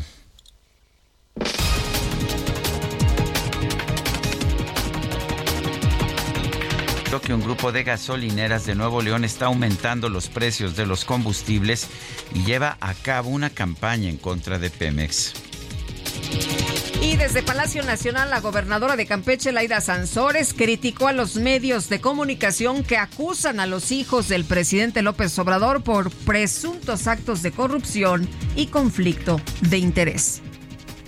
Cuando yo veo, ¿no? Después de todos estos retos y cómo Andrés Manuel eh, se enfrenta a tantos desafíos en cada una de estas obras deslumbrantes, yo no dejo de preguntarme por qué, si es un hombre humano, un presidente visionario, por qué tantos cuchillos de odio y tantos eh, eh, palabras, discursos afilados.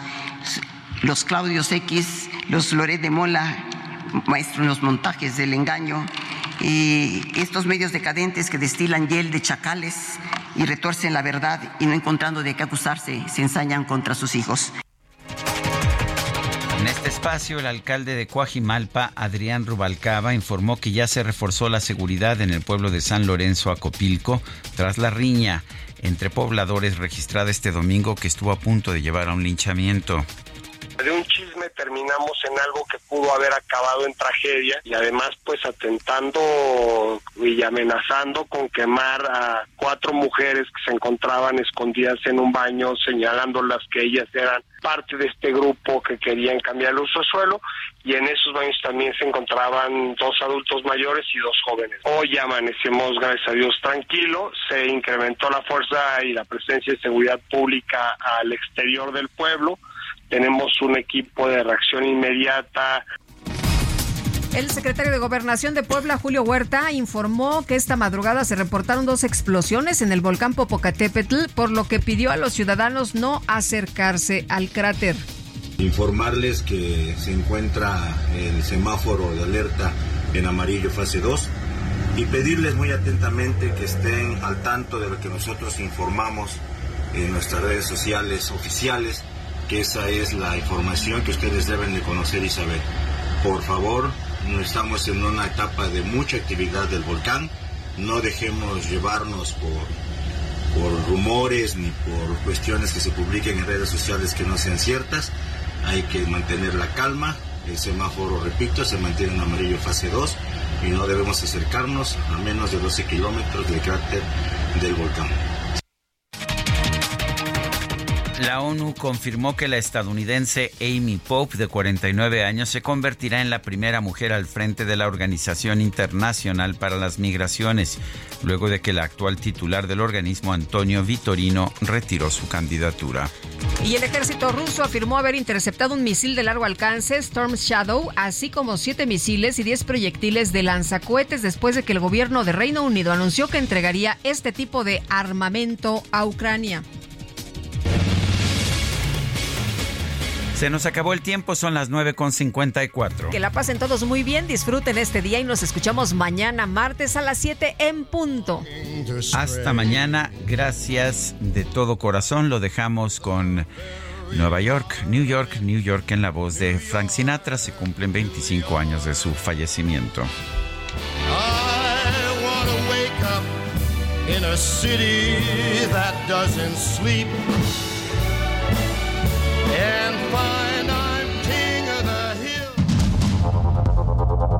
Heraldo Media Group presentó Sergio Sarmiento y Lupita Juárez.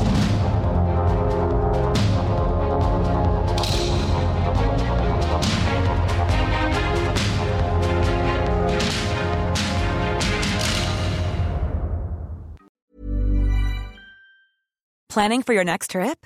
Elevate your travel style with Quince. Quince has all the jet setting essentials you'll want for your next getaway, like European linen premium luggage options, buttery soft Italian leather bags, and so much more. And is all priced at 50 to 80% less than similar brands. Plus, Quince only works with factories that use safe and ethical manufacturing practices. Pack your bags with high-quality essentials you'll be wearing for vacations to come with Quince. Go to quince.com/pack for free shipping and 365-day returns.